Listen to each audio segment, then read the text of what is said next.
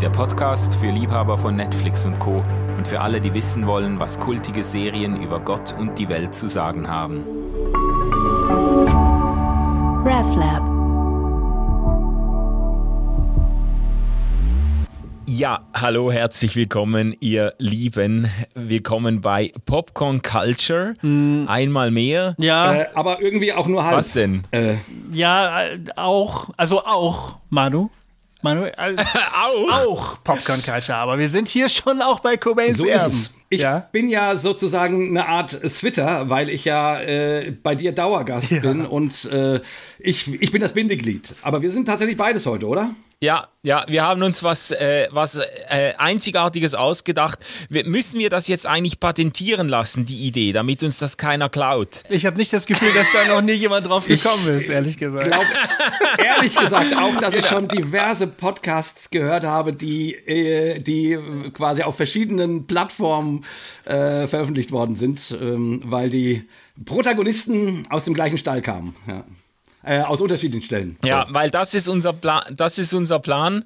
Äh, wir, wir veröffentlichen dieses Gespräch, diese Episode sowohl auf Popcorn Culture als auch auf Cobains Erben. Wir haben dann gesagt, nennen wir die Folge jetzt ähm, Cobains Popcorns oder, oder was war, was war die Erben. Alternative? Popcorns, Popcorns Erben. Erben. ja, genau. Das ist nicht schlecht. Genau. ist beides gut. Ja, ich finde das richtig toll, dass wir das machen. Ähm, ich hatte ja gefragt, ob es euch recht wäre.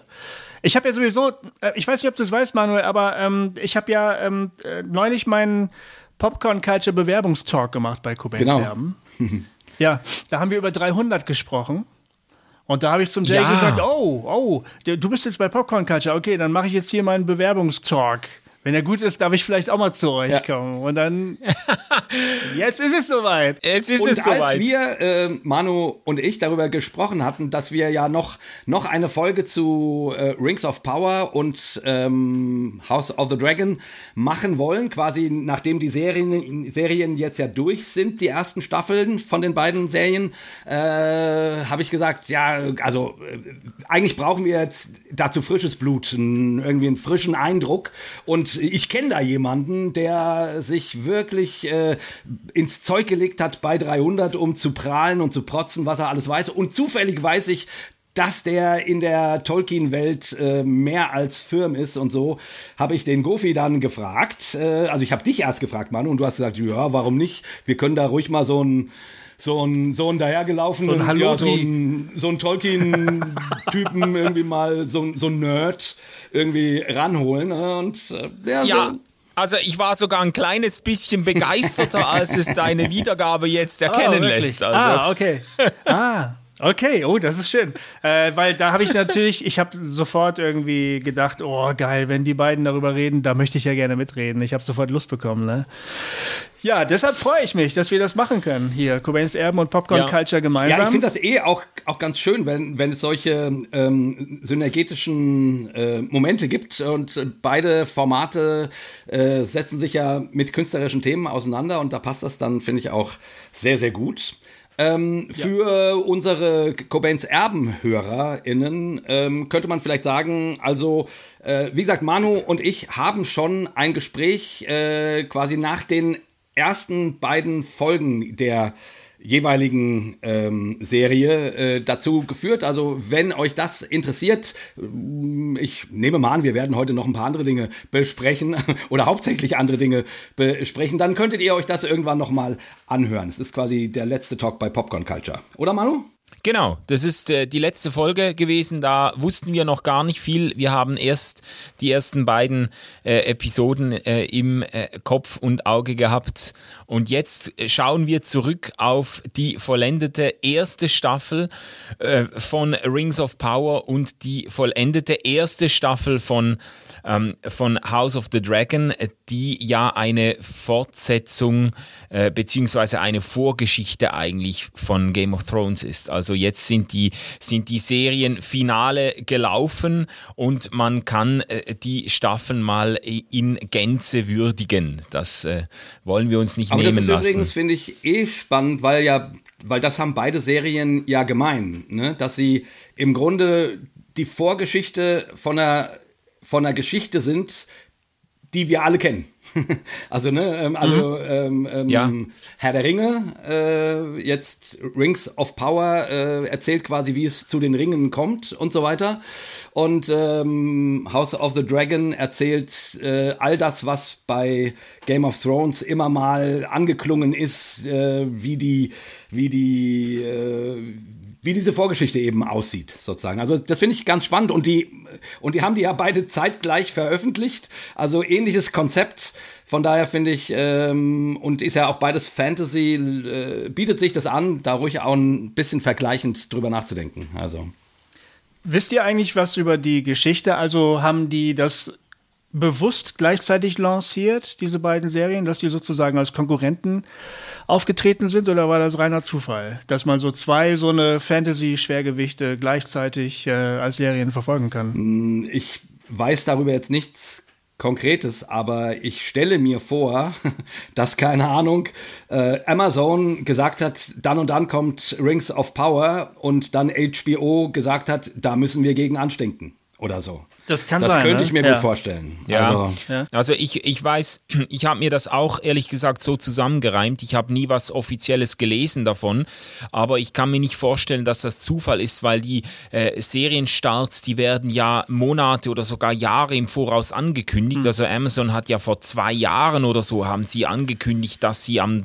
äh, die Dreharbeiten beginnen und äh, und wann das ungefähr geplant ist. Und ich bin mir eigentlich ziemlich sicher, dass die das synchronisiert haben, weil das äh, der, die ganzen Streaming-Geschichten, das ist natürlich ein gnadenloser Verdrängungsmarkt. Und wenn, äh, wenn, äh, wenn Amazon mit, mit äh, Rings of Power kommt, dann natürlich in der Absicht, dass möglichst viele äh, ein Amazon Prime-Abo genau. lösen genau. und möglicherweise umsteigen von anderen Plattformen. Mhm. Und das wollte sich dann HBO nicht gefallen lassen oder Sky, bei uns läuft das ja auf Sky, gell? Mhm äh, dann, dann, äh, dann haben die das wahrscheinlich parallel lanciert, dass es keinen Grund gibt, abzuspringen. Und jetzt äh, mit der Folge natürlich, dass ich jetzt einfach irgendwie drei oder vier Plattformen zurzeit abonniert habe und äh, mich frage, wo das Geld eigentlich hingeht. Also das, das stimmt. Ja.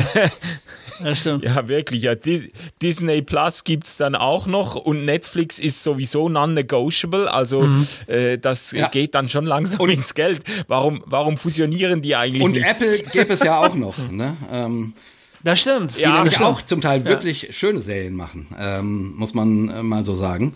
Äh, aber das ist, äh, ja, also ich nehme an, da, da steht einfach äh, handfester Marktkonkurrenzkampf hinter so einer Entscheidung. Also.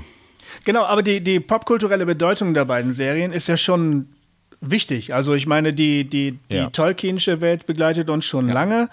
Die hat, als, als die Bücher rauskamen in den 70er Jahren, mal eine ganz große Phase gehabt, äh, glaube ich. Und dann, als die Jackson-Filme rauskamen, war plötzlich das sozusagen das Fantasy Nonplusultra. Und das, die, die Tolkien ist ja ohnehin Vorbild für zahllose Fantasy-Autorinnen und ja. Autoren und Computerspiele und so weiter, Comics und so weiter und so fort. Also das ist irgendwie ja. ein popkulturelles Schwergewicht. Und dann kam eben die Game of Thrones Serie, erst die Bücher, dann die Serie. Und da hat niemand voraussehen können, dass die so ein großes Phänomen werden würden. Aber sind sie dann eben geworden, weil sie irgendwie, glaube ich, auch als eine Form von sinnvollem Kommentar äh, äh, gelesen wurden zu dem, was weltpolitisch so passiert ist. Das, das, ähm, man hat das schon irgendwie, glaube ich, auch wahrgenommen als ein Fantasy-Abbild der politischen Wirklichkeit, wie wir sie erleben.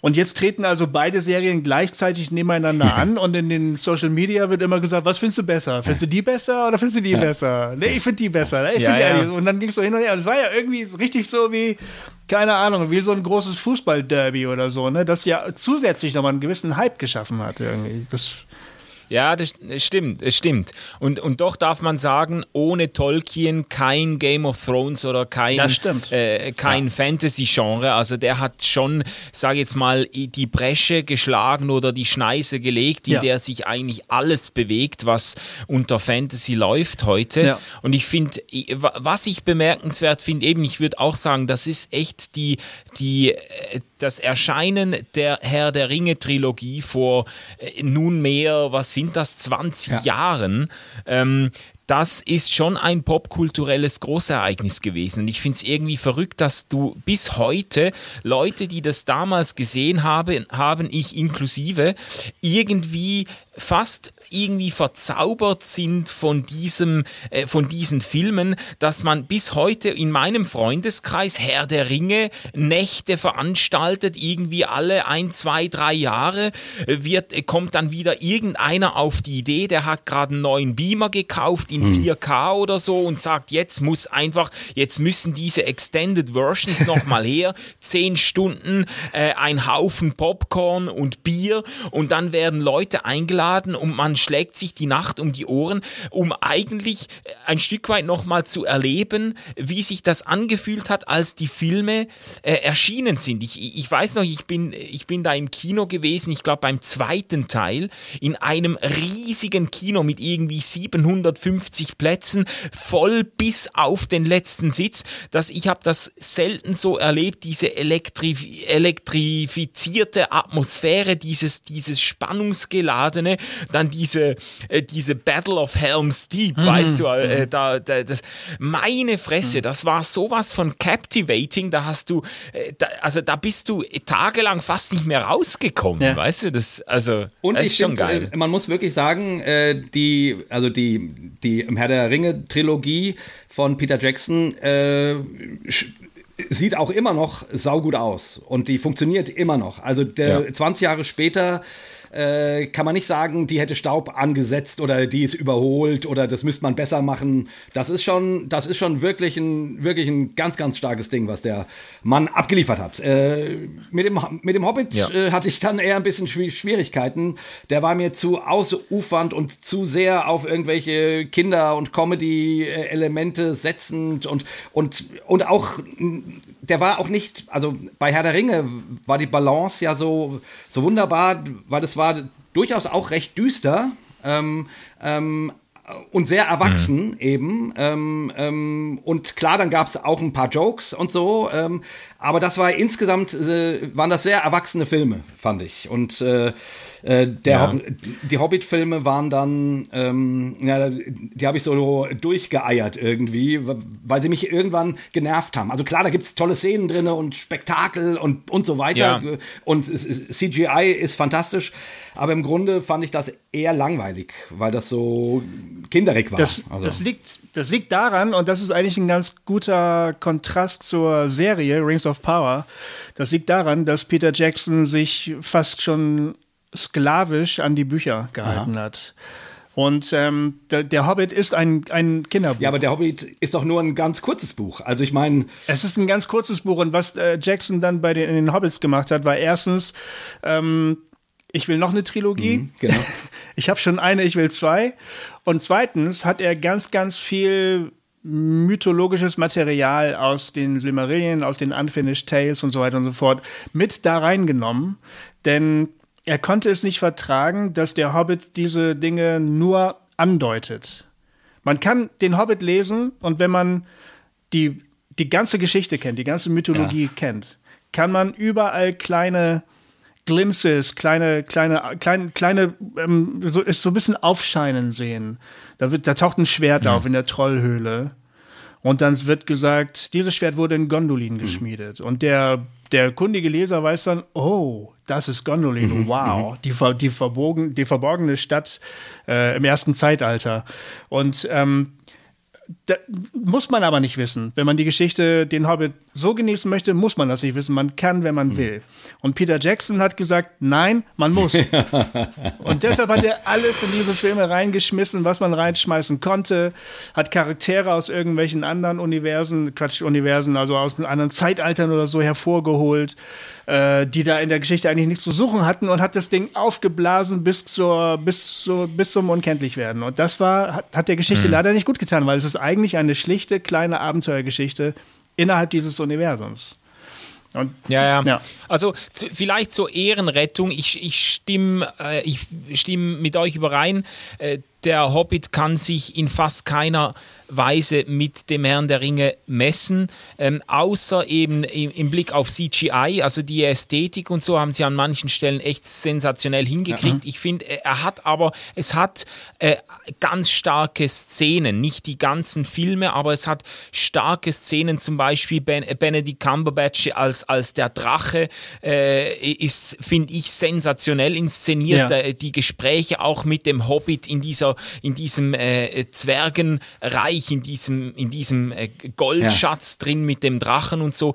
Das ist stark. Oder dann am Schluss the, the Battle of the Five Armies, wo dann die Zwerge schlussendlich sich doch entschließen, in den, mit in den Krieg zu ziehen mhm. und dann irgendwie der, der, das, das, das, äh, das Pendel äh, oder das Blatt sich nochmal wendet und so. Es gibt schon ein paar so äh, auch Gänsehautmomente oder starke Momente, aber an, an vielen Stellen äh, ähm, verspürt man, man äh, die Sehnsucht nach diesem Netflix-Knopf der äh, anderthalbfachen Geschwindigkeitswiedergabe ja, genau. oder so. Das.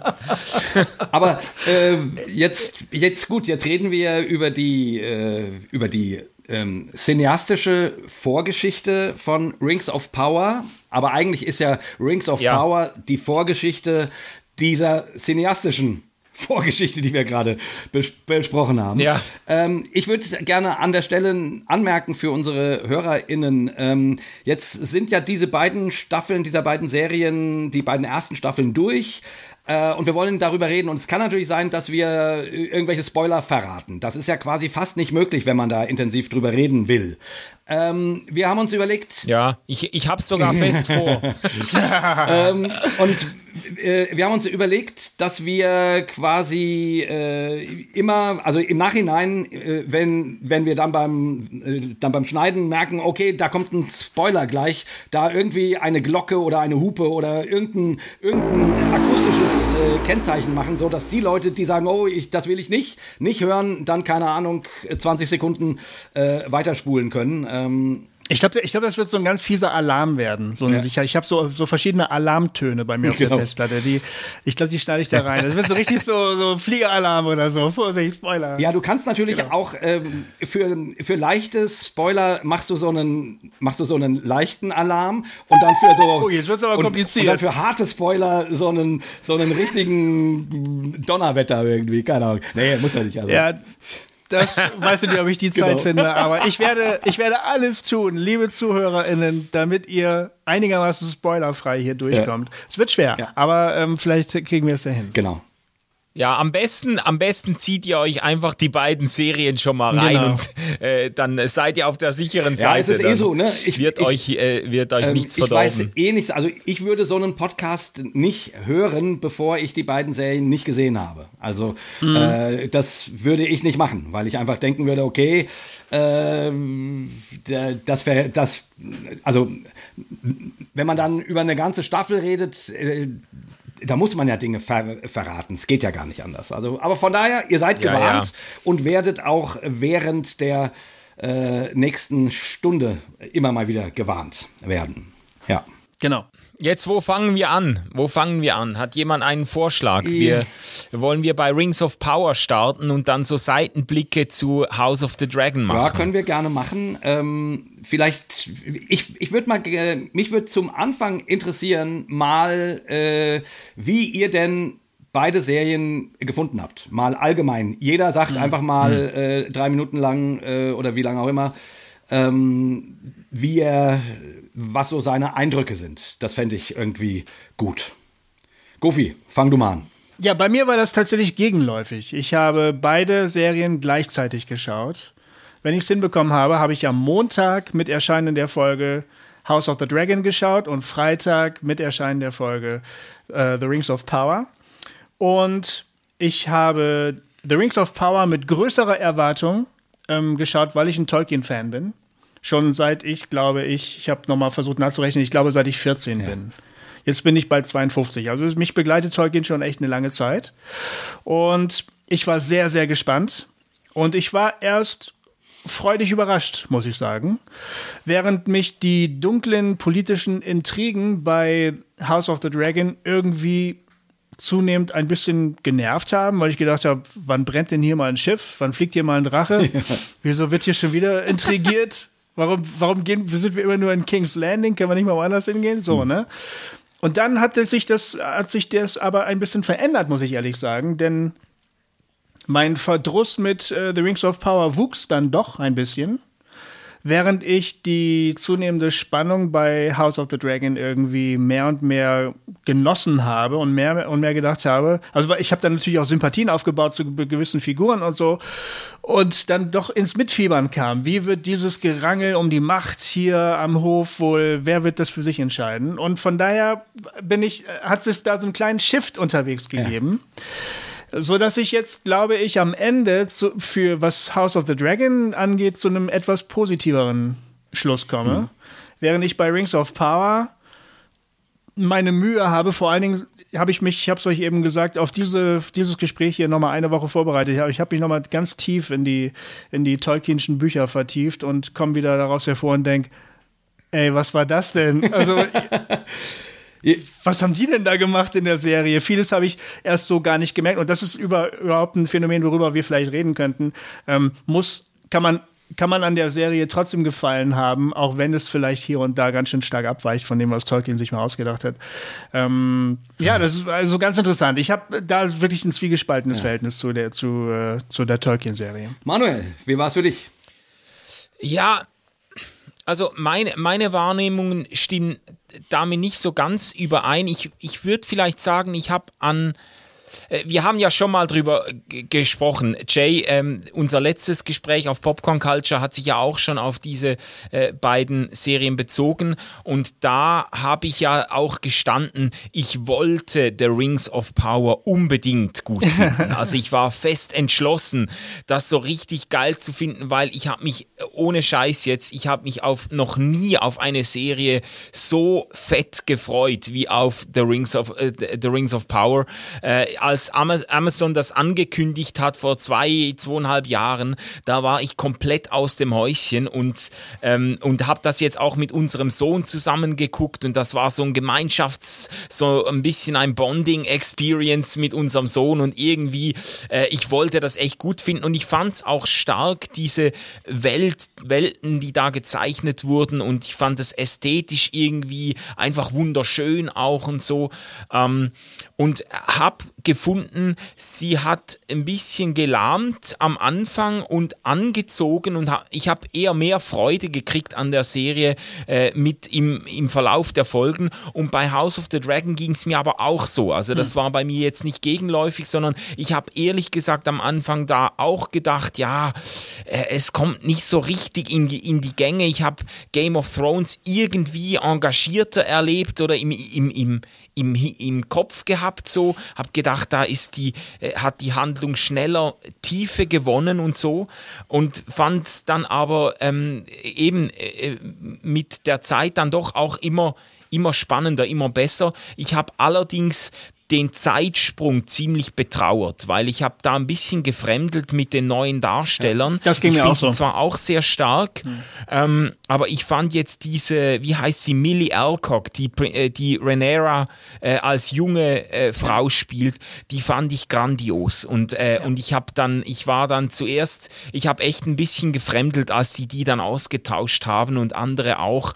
Ähm, ich habe es nicht kapiert. Sto Storytelling nötig. Ich, ich habe ja. es nicht kapiert. Ich habe gedacht, wer, wer, wer, wer ist denn jetzt die? Ja. Äh, hä? Wo sind wir denn? Ich habe zurückgespult. Was ist hier passiert? Ach so, ein Zeitsprung. Nein, das kann unmöglich dieselbe. Das, äh, ich, war, ich war richtig vor den Kopf geschlagen. Ja, ja, ich sag mal so, mir ging es so, dass ich ähm, mich auf beide Serien sehr gefreut habe. Ähm, und äh, äh, Herr der Ringe äh, hat natürlich so, also nee, beide, beide Serien hatten dieses Gefühl von, ah, wir sind wieder im Herr der Ringe Land oder im äh, Game of Thrones Land, so, ne, auch, auch ästhetisch. Ja. Äh, ich muss sagen, von Anfang an fand ich Game of Thrones überzeugender, äh, also ähm, ähm, The House of the Dragon, ähm, weil ich das vom gesamten, also was ich bei Herr der Ringe, ähm, ich finde auch, das hat am Anfang ein bisschen geschleppt und dann kam es langsam. Aber so die, die Welt ist halt sehr bunt. Ne? Also es ist sehr, äh, also es wird sehr deutlich gemacht, wir sind hier im Fantasyland. Und das ist ja auch schön, das will man auch irgendwie sehen, das stimmt schon. Du meinst bei The Rings genau, of Power? Bei, ne? the, ja. bei The Rings of Power, genau. Ähm, hm. ähm, ja. Und, äh, und aber ich finde, ich finde so dieses, so, so, so dieser Effekt, der lässt dann irgendwie nach ein paar Folgen nach. Und dann will ich irgendwie interessante Charaktere haben und will irgendwie Konflikte und spannende Sachen sehen. Und das hat, ähm, finde ich, ähm, House of the Dragon von Anfang an besser gemacht. Äh, ich finde, dort ist auch die Ästhetik sensationell. Also die, die Drachen sehen, sehen unfassbar gut aus. Und die und die und die ganzen ähm, also Drehorte, die, so die Schlösser und die und die und die Berge und die Beach und so weiter, das ist alles äh, äh, wirklich total opulent in Szene gesetzt und sehr sehr sehr sehr äh, mit ganz ganz viel Liebe zum Detail. Also muss man einfach sagen. Ich weiß nicht, ob ihr euch auch hm. diese Making-ofs äh, angeschaut habt, äh, habt zu ähm, House of the Dragon. Nee. Das ist das ist unfassbar, was die da gemacht haben. Aber wie gesagt, äh, auch bei Herr der Ringe ist die Optik natürlich schön. Ah, also bei Rings of Power meine ich. Sorry, ich sage immer Herr der Ringe, weil das für mich das Synonym ist. Aber ich finde, da das ist dann so ein bisschen, also von den Figuren her bleibt das an der Oberfläche. Ich, ich habe echt ganz lang gebraucht, bis ich, bis ich angefangen habe, mit der Galadriel mitzufiebern. Also dass ich, dass die mich interessiert hat. Äh, ah, ja. ähm, ähm, so und bei Rings of Power äh, sind die Charaktere einfach intensiver und eben äh, ne, da dreht sich immer immer mal was und du und, und du weißt nicht so genau auf, auf wessen Seite bin ich gerade und so, aber das ist einfach sehr sehr dicht, so wie es auch schon bei Game of Thrones war. Ähm, spannend finde ich halt ähm, Im Grunde sind das beides Serien, also, also beide Staffeln sind eigentlich, ähm, wie soll ich das sagen? Eigentlich geht es jetzt erst los. Also ähm, ja, beides stimmt. sind äh, Staffeln, ja, wo du sagst, okay, stimmt. jetzt wurde mir die Geschichte erzählt bis zu dem Punkt, wo es interessant wird. Und jetzt ja. warten wir. Also ja, genau. Ähm, das stimmt. Ähm, genau, also es ist, ist sowieso ein Anschub und das machen die auch durchaus gut. Ne, also ich, ich fand Rings of Power auch durchaus gut, so, ne? Aber es hat mich nicht so gepackt wie ähm, ähm, House of the Dragon. Ja.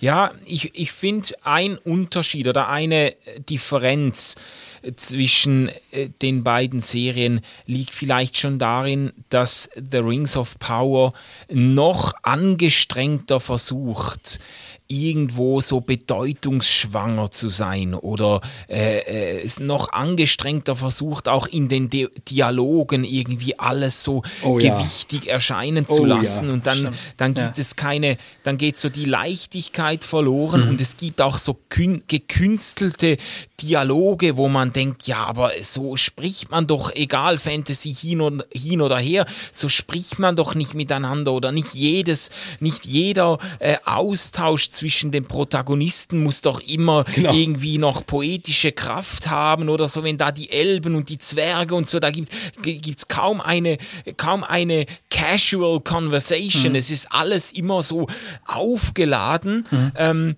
es, wie, mir ist dann in den Sinn gekommen, das gibt's übrigens bei Herr der Ringe gibt es auch solche Szenen, mhm. bei allem Lob für diese, für diese Filme, aber es gibt doch so diese, das ist mir beim ersten Mal schauen schon aufgefallen, ich glaube im ersten Teil oder so, wo, ähm, wo da die Gefährten äh, oder einige der Gefährten, Gimli und der Legolas äh, und ich weiß nicht, ob Gandalf noch dabei sind, sind auf dem Pferd unterwegs und dann reiten sie so in einem Sautempo durch, durchs Land und dann plötzlich wird ein Stopp gerissen, Legolas hält an, blickt über seine Schulter in den tiefroten Himmel und sagt, heute Abend wurde Blut vergossen. und dann reiten sie weiter. Und du, du denkst, irgendwie hat dir einer auf den Kopf gehauen ja, ja, oder genau. was ist das? Die, die halten da an und er guckt in, den, in, die, in die Sonne und, und äh, heute wurde Blut vergossen. Und weiter geht's. Weißt du, denkst ja, was ist mit euch? Und so diese Art von äh, pathetischen Momenten hat es da, äh, finde ich, bei Rings of Power äh, Ja, genau, äh, genau. Ja. Ich finde halt bei Rings of Power äh, ist das halt quasi fast durchgängig. Bei Herr der Ringe ist es, ist es immer mal ja. so, ne? Mir kommen auch so ein paar Sätze in, also so sehr pathetische Sätze in den Sinn. Äh, da ist es gesetzter sozusagen, aber Rings of Power geht quasi fast durchgängig mhm. durch und das, das macht mich wahnsinnig, wenn die Leute. Ja, ja, äh, das ist bei dem, das ist in den Herr der Ringe-Filmen dann der Fall, wenn die Elben auftreten. Mhm. Und das ist nämlich genau das konzeptionelle Problem, was äh, jemand hat, der diese Geschichte nacherzählen will. Ähm, die sind ja so ein bisschen. Die sind sehr innerweltlich, aber die sind immer so ein bisschen auch über allem drüber. Und die reden ja. Die sind ja alle Jahrtausende alt. Das genau. muss man sich ja mal vorstellen. Also die Galadriel ist in diesem, in der Zeit, in der die, die Geschichte spielt, Jahrtausende alt. Und der Elrond auch. Ja. Und der Gilgalad auch, der mhm. Hochkönig der Elben und so. Die sind alle mega alt. Das heißt, die Sprache in den Büchern ist manchmal auch leicht anachronistisch, weil ich meine, das sind immerhin Leute, die es auch schon vor ein paar tausend Jahren gegeben hat. Mhm. Die reden ein bisschen komisch, ne? Ja. Und, ähm, ja, und das hat stimmt. sowohl der Jackson als jetzt auch die Serie gemacht. Und das hat mich ja schon auch in den, in den Jackson-Filmen fürchterlich genervt, äh, dass die immer so ein bisschen wie zehn Zentimeter über den Boden geschwebt sind. Also ja. wenn der Elrond spricht in in Bruchtal, dann muss da das Schwert ja. geschmiedet werden und dann und dann kommt da diese Prozession durch den Wald, ne, weil die Arwen, die der überlegt jetzt, ob sie zum Schiff läuft oder nicht und dann geht sie doch zu ihrem geliebten Aragorn, aber die ganzen Elben wollen nach zu den Grauhäfen, grauen Antworten gehen und alles ist plötzlich ein Weichzeichner ja, genau. und du denkst, ey, hallo, das ist doch immer noch die Welt hier, das, ihr könnt doch nicht alle schweben. Ne, und und das ist aber zum Glück in den Jackson Filmen war es halt so, dass die nicht ständig aufgetreten sind. Ja. Ganz viel, da waren auch ganz viel Zwerge und Menschen. Bei Zwergen ist ja sowieso immer easy, weil die sind immer lustig und so, ne? Und Hobbits ja eh. Aber ja. und das ist ja auch hier bei den Haarfuts, äh, die, den, den Haarfüßen, ähm, die sind ja auch immer lustig ja. und fast ein bisschen, finde ich, ein bisschen auch Bauerntheater lustig, manchmal so ein bisschen so, haha, hoho, ne? Da wird's versucht, so ganz doll auf die Erde runterzuholen und wenn die Elben kommen, muss es immer alles ein bisschen schweben. Und das nervt halt. Und es muss auch, müsste nicht so sein, finde ich, denn die, die politischen Intrigen und die Schlachten, die Niederlagen, die zum Beispiel im Silmarillion erzählt werden aus dem ersten Zeitalter, haben stellenweise ähm, Game of Thrones Qualität. Es ist schon wirklich harter Stoff auch. Ne? Ja. Es, ist, es gibt quasi keinen Sex. Ich würde gerne mal irgendeine Tolkien-Verfilmung mit Sexualität drin sehen. Aber die gibt es in den Büchern auch nicht. Ja. Aber es gibt Intrigen mhm. und Verrat und, und äh, fürchterliche Todesarten, die da gestorben werden. Das hätte man theoretisch so erzählen können. Ja. Haben sie aber nicht gemacht und das nervt hm. mich auch bei dieser Serie, weil immer alles glänzen muss, wenn die Elben auftreten. Genau, genau. Das, ist, das ist anstrengend. Ja. Aber Goofy, äh, du bist ja hier wahrscheinlich derjenige von uns, der äh, die Tolkien-Welt am besten kennt, also auch von der liter literarischen Vorlage. Ich habe die drei Herr der Ringe-Bücher gelesen äh, und sonst nichts. Ne? Und das ist auch schon, keine Ahnung, 20 Jahre her. Also lange. Ja. Äh, und vielleicht, wie nah ist die Serie denn eigentlich? An den Büchern? Also das ist ganz interessant. Die äh, Serienmacher lassen an vielen verschiedenen Stellen durchblicken, dass sie die Tolkienische Welt haargenau kennen. Es hm. gibt verschiedene Hinweise, die, ähm, die, die dem kundigen Zuschauer zeigen, hey, wir kennen das alles. Ne? Hab dich mal nicht so aber dann halten sie sich nicht dran. Aha. Dann nehmen sie das Material und machen es eigentlich wie bei Superheldenverfilmungen oder so. Sie erzählen den Mythos neu. Mhm. Sie haben hier zum Beispiel das mhm. Problem, dass sie, dass sie eigentlich die, die Handlung, die wir in der ersten Serie gesehen haben, in der ersten Staffel gesehen haben, umspannen eigentlich mehrere tausend Jahre. Echt? Also ja, also bis von dem Moment, wo die Ringe geschmiedet werden, bis zu dem Moment, wo die ähm, Miriel mit äh, also auf den auf Numenor wieder zufährt und überall die schwarzen Fahnen hängen und die ja einerseits den Tod ihres Vaters Tar Palantir signalisieren sollen, aber man auch schon ahnt, dieser Pharason, dieser Typ da, dieser ganz schmierige Politikertyp, der führt da Böses im Schilde. Hm. Zwischen diesen beiden Momenten liegen eigentlich 1600 Echt? Jahre. Ja, krass. Und oh, das ist halt schon schräg. Also die das Material sozusagen wurde hergenommen und es wurde, wenn man so will, eine neue Geschichte erzählt. Na gut, aber Das wie willst, du's, wie willst du es anders machen? Äh, weil die Menschen Genau. werden ja nun mal nicht so alt. Äh, Ja. Äh, und Numenor. Und, und wie will man eine, wie will, genau, wie will man eine Handlung erzählen, die über so lange Zeit sich äh, umspannt? Ja, genau, die haben eben sich entschlossen, Galadriel zur Hauptfigur zu machen. Und aus ihr so eine Jeanne d'Arc zu machen. So eine Kriegerin für das Gute. Immer wehendes Haar, aber blinkt eine Rüstung, ne? Das kennt man ja. Genau.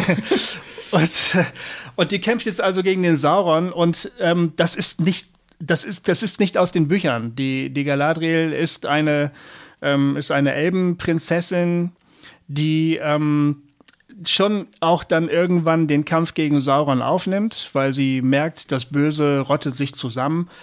Aber die Chronologie ist eine völlig andere. Ähm, das, das wäre, ich weiß nicht, ob es euch interessiert. Ich habe das einfach mal so kurz in Stichpunkten aufgeschrieben. Also ich, ich ratte das mal runter. Ich habe mir ein paar Daten aufgeschrieben. Ähm, nur so, ihr werdet das gleich alles wieder vergessen, aber dann kriegt ihr einen kleinen Überblick. bitte, bitte. wie es normaler, wie es eigentlich gewesen wäre. Ja?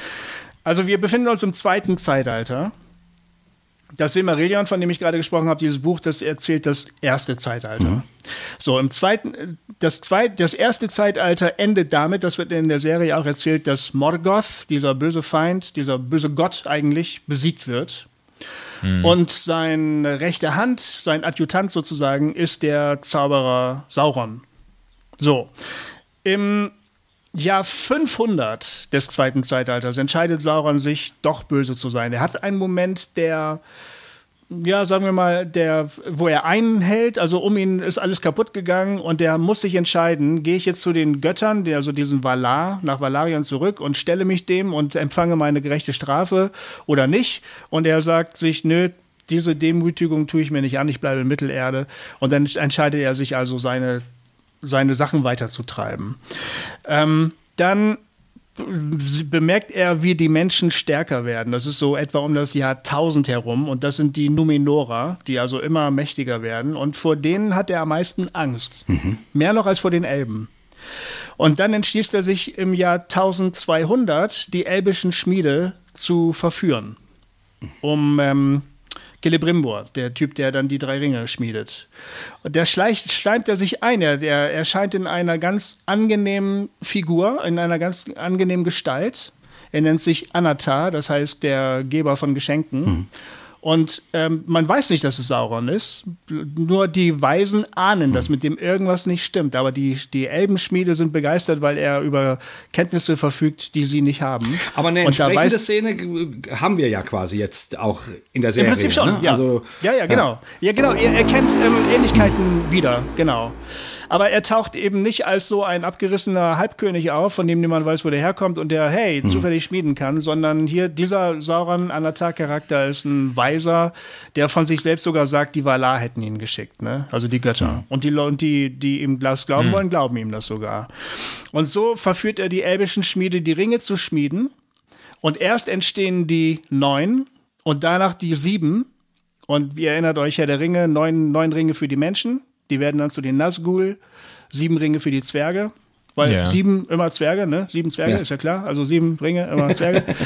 und, ähm, und die schmieden die und alle sagen, hey, wow, wir haben Ringe der Macht geschaffen. Eigentlich passiert das ganz, ganz früh im, im, in der Handlung. Und dann schmieden sie drei Ringe für die Elben ohne seine Hilfe. Der Celebrimbor ist nämlich ein ganz großartiger Schmied. Und zu dieser Zeit hat Sauron bereits Mordor bezogen, hat diesen Berg der, der, der, des Verhängnisses da wieder aktiviert und schmiedet da den einen Ring. Mountain und als er diesen einen Ring, der, der Mount Doom, als dieser eine Ring, der alle knechten soll, als der geschmiedet wird und er den sich aufzieht, merken die Elben, ach du Schande, hier ist eine böse Macht am Werk und die ziehen alle ihre Ringe wieder ab. Und fassen die nicht mehr an. Und daraufhin ist der Sauron böse, weil er weiß, se- sein Plan ist, ähm, äh, hat nicht funktioniert. Und es kommt zum Krieg. Jetzt erst kommt es überhaupt zum Krieg mit Sauron. Ah, okay. Der hat vorher gar nicht stattgefunden. Und das ist im Jahr 1590, 1600. Und der, er gewinnt den Krieg beinahe, weil die Elben ihm nicht widerstehen können. Ähm, und dann greift Numenor an, also die große Seemacht, diese Menschen ja. in ihren tollen Schiffen, die wir da kennengelernt haben, und drehen den Krieg. Und im Jahr 1700 muss der Sauron fliehen, muss sich zurückziehen und sich in seine Mordor einbunkern und sich überlegen, wie er weitermacht. Seine ganze Streitmacht ist im Prinzip aufgerieben worden in diesem Krieg. Und dann entschließt er sich, ab diesem Zeitpunkt die Menschen zu verführen. Und in Numenor ist die Stimmung mittlerweile gekippt. Wir merken das in der Szene. Es gibt da die, die noch Elbisch sprechen wollen, aber das wird, die werden gar nicht wohl gelitten. Der Elendil zum Beispiel ist einer der Elbenfreunde. Die bringen ja in der Serie die Galadriel nach Numenor und alle sagen, ih, hm. eine Elbe. Genau. So, ne? Und das äh, gibt, gibt so ein bisschen die Stimmung wieder. Die, ähm, die Menschen wenden sich von den Elben ab, weil sie äh, darüber zornig sind, dass Elben ewig leben dürfen und Menschen sterben müssen. Hm. Und sie suchen nach dem, mhm. nach dem Rezept, wie auch sie ewig leben können und ähm, nehmen die Elben irgendwie als Konkurrenten und Feinde wahr. Und ähm, an dieser A. Pharason, der da auch auftritt, dieser schmierige Politiker, wird der letzte und mächtigste König von Numenor. Der usurpiert also den Thron. Die Miriel hätte eigentlich ihren Vater an, die, die Nachfolger antreten sollen, der Tapalantir, der da äh, oben liegt in diesem Turm, weißhaarig und halbtot. Genau. Ähm, und der, der Pharason entreißt ihr die Macht und wird, er nennt sich zum König der Numenorer und greift Mittelerde und Sauron an, weil Sauron ist mittlerweile zu einer großen Macht geworden und der Pharason sagt, ich bin der König der Welt. Sauron gibt, sagt mittlerweile, nein, ich bin der König der Welt. Und der Apharason sagt, nein, ich bin der König der Welt. Und dann kommt es zum Krieg. Sauron wird unterworfen, gefangen genommen und nach Numenor verschleppt. Und dort schafft er es, alle Menschen zu verführen und Numenor in den Untergang zu treiben. Und das findet statt im Jahr 3441. Nee, gar nicht wahr. Äh, 3319. Also die Ringe wurden geschmiedet wow. im Jahr 1500. Ja. Und Numenor geht unter im Jahr 3319. Das ist also verdammt viel Zeit. Und jetzt ist die Frage, wie mache ich daraus eine schöne Serie? Ja, ja das geht ja gar Amazon nicht. Prime. Das ist ja verdammt schwer, ne? Also von daher kann ich das denen schon, kann ich das denen schon verzeihen, dass sie das äh, eindampfen und angleichen und in und in meinetwegen 50 Jahre stecken äh, Handlung oder oder oder 20 oder 10 oder oder 3, keine Ahnung. Ne? Es, es kommt äh, noch ein erschwerendes Moment hinzu. Das habe ich zufällig gelesen in einer Zeitungsmeldung von 2019. Denn Amazon musste die Rechte kaufen und zwar vom Tolkien Estate, heißt es, glaube ich. Eine, eine, eine recht, rechtliche yeah. Institution, die die, die die Rechte der Geschichte verkauft. Und sie haben nur die Rechte am zweiten Zeitalter ah, erworben. Okay. Aber nicht die Rechte vom ersten Zeitalter. Sie dürfen also ja. Inhalte, weißt du das, Manuel? Also sie dürfen Inhalte des ersten Zeitalters ja, nur erwähnen, sofern sie also das nicht vermeiden können, sozusagen. Das wollte ich eben einwerfen vorhin. Das, ja, die, die haben weder, also das ist ja verrückt, weil die haben, glaube ich, 200 Millionen für die Rechte gezahlt ja. und haben aber die Rechte von Silmarillion und von den Chroniken haben sie gar nicht gekriegt. Also dann dürfen die quasi äh, alles, also alles, was da im, zumindest alles, was im ersten Zeitalter geschieht, dürfen die eigentlich gar nicht, ähm, dürfen die gar nicht erwähnen. Und, äh, und äh, das äh, setzt natürlich schon sehr enge Grenzen äh, der Geschichte. Deshalb haben sie quasi die Lücken mhm. gefüllt und mussten irgendwie mit einer alternativen äh, Handlung dann aufwarten, weil sie die ganzen Figuren und Ereignisse gar nicht erwähnen durften. Also das, äh, es ist eigentlich ein bisschen verrückt, wenn man so viel Geld ausgibt für Rechte und für eine Serie und dann eigentlich die wesentlichen Erzählstücke gar nicht verwursten ja, und vor allen Dingen darf, so eine so äh, große zusammenhängende Erzählung dann so, so zu parzellieren, so, ne? Also ihr dürft, ihr dürft ja, bis ja. dahin, aber weiter krass, dürft ihr nicht. Und krass. alles, was jenseits ist, das dürft ihr benutzen. Wie will man so mit Geschichten umgehen? Ja, Wahnsinn. Aber, aber jetzt, jetzt, wo du als Experte in der Runde bist, muss ich eine Frage noch loswerden. Die hat sich für mich irgendwie nicht geklärt, äh, weil da ist doch dieser, dieser Sohn dieses äh, großen Seefahrers ähm, de, und der Sohn heißt ja Isildur. Isildur ja. Und Isildur, Isildur ist doch derjenige, der Sauron den Ring abschlägt zu Beginn ja. der Herr der Ringe Trilogie. Ja. Aber das geht ja chronologisch gar nicht auf, ähm, oder? Oder ist das, also. Doch, das ist der. der, der ich meine, das ist ja ein das ist ja ein Mensch, das heißt, der wird ja nicht tausende ja, von Jahren alt. Also müsste quasi kurz nach der Handlung der ersten Staffel müssten eigentlich dann die, äh, der erste Vorstoß gegen Sauron erfolgen. Ja, ähm, das stimmt. Erstens, die Numenora werden zumindest ein paar Jahrhunderte alt. Also sie haben schon eine deutlich größere Lebensspanne als die normalen Menschen, auch die, die Menschen in Mittelerde. Ähm, also immerhin so ein paar Jahrhunderte können sie überbrücken. Und dann ist es tatsächlich so, dass der Elendil, den, der, der Vater von Isildur, Ja. und der König Gil-galad, der immer so tragend spricht mit den langen schwarzen Haaren, die beiden formen tatsächlich später die Allianz zwischen Menschen und Elben, die dann Sauron das erste Mal angreifen und wo dem Sauron der Ring von der Hand geschlagen wird. Und die beiden, ster- also die kommt tatsächlich auch im, in den Film, den Jackson-Film, ganz in dem, in der, sozusagen in dem Prolog vor, wo der wird Aber der Prolog ist ja, der Prolog ist ja nicht irgendwie, keine Ahnung, f- äh, 10 oder 50 Jahre äh, bevor die Herr der Ringe-Handlung ein, einsetzt, spielt der ja nicht, sondern der spielt ja, keine Ahnung, 100, Ja. 500.000 Auch Jahre wieder. äh, Ja. davor. Also von Ja, daher ja, genau. äh, ist das äh, nicht unbedingt. Äh, Stimmt. Ist das kein Problem, würde ich sagen. Das stimmt. Aber das ist tatsächlich das, Ja, das, das das, geht ist das auf, ja. Bindeglied zwischen dem, was man aus den Filmen schon kennt und dem, was man jetzt in der Serie.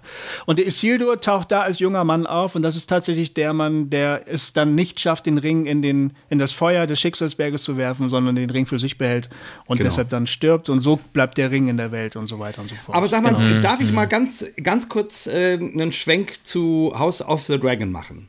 Ja, klar. Weil Ja. jetzt auch, was du jetzt so erzählt hast und auch was wir, finde ich, in der ähm, äh, Rings of Power Serie gesehen haben, das sind immer so diese, oh, da, oh das ganz Böse, der rottet Ja. sich zusammen und die und, und, und schafft seine unterirdische Armee der Orks, die da irgendwelche Gänge bauen, um, um, um, um das alles zu un unterlaufen. Aber das sind immer so die, äh, das ist quasi auf dem Level Hitler und Putin und Stalin irgendwie so. Also so, so die ganz, Okay, ja. so die Ja. ganz großen Bösen, aber du kriegst von denen eigentlich auch nichts mit. Du, äh, du weißt nicht, warum ist der so und was Mhm. hat er eigentlich für Ideen und keine Ahnung, küsst er seine Kinder oder nicht. Also du, du, du weißt nichts. Anders bei House of the Dragon, ähm, Ja. da hast du halt äh, ganz, ich sag mal, normale im wahrsten Sinne des, des Wortes hausgemachte Konflikte. Ne? Da ist jemand, der König wurde ähm, und eigentlich äh, ist er ja nicht der Sohn des alten Königs, sondern nur der äh, Neffe oder, oder was. Ähm, ähm, und die Tochter ähm, hat es nicht bekommen und natürlich erfahren wir, okay, Frauen werden keine Könige, aber dann ernennt dieser König dann eben seine Tochter äh, zu, zu seinem Nachfolger, wo alle sagen, na, das geht aber nicht und so weiter. Und dann gibt's diese und, und, und dann gibt's ihre Freundin, die quasi äh, von ihrem Vater dem, dem jetzigen König äh, quasi zugeschachert wird äh, und dann letzten Endes dessen Frau werden muss. Und, ähm, und, und du merkst, da, also das sind, das sind ähm, Schicksale, die hat sich keiner von den Handelnden ausgesucht, aber die aber die führen immer neue Entscheidungen nach sich, die dann irgendwelche Fässer zum Überlaufen bringen oder die, die, die dazu führen, dass äh, Animositäten wachsen und,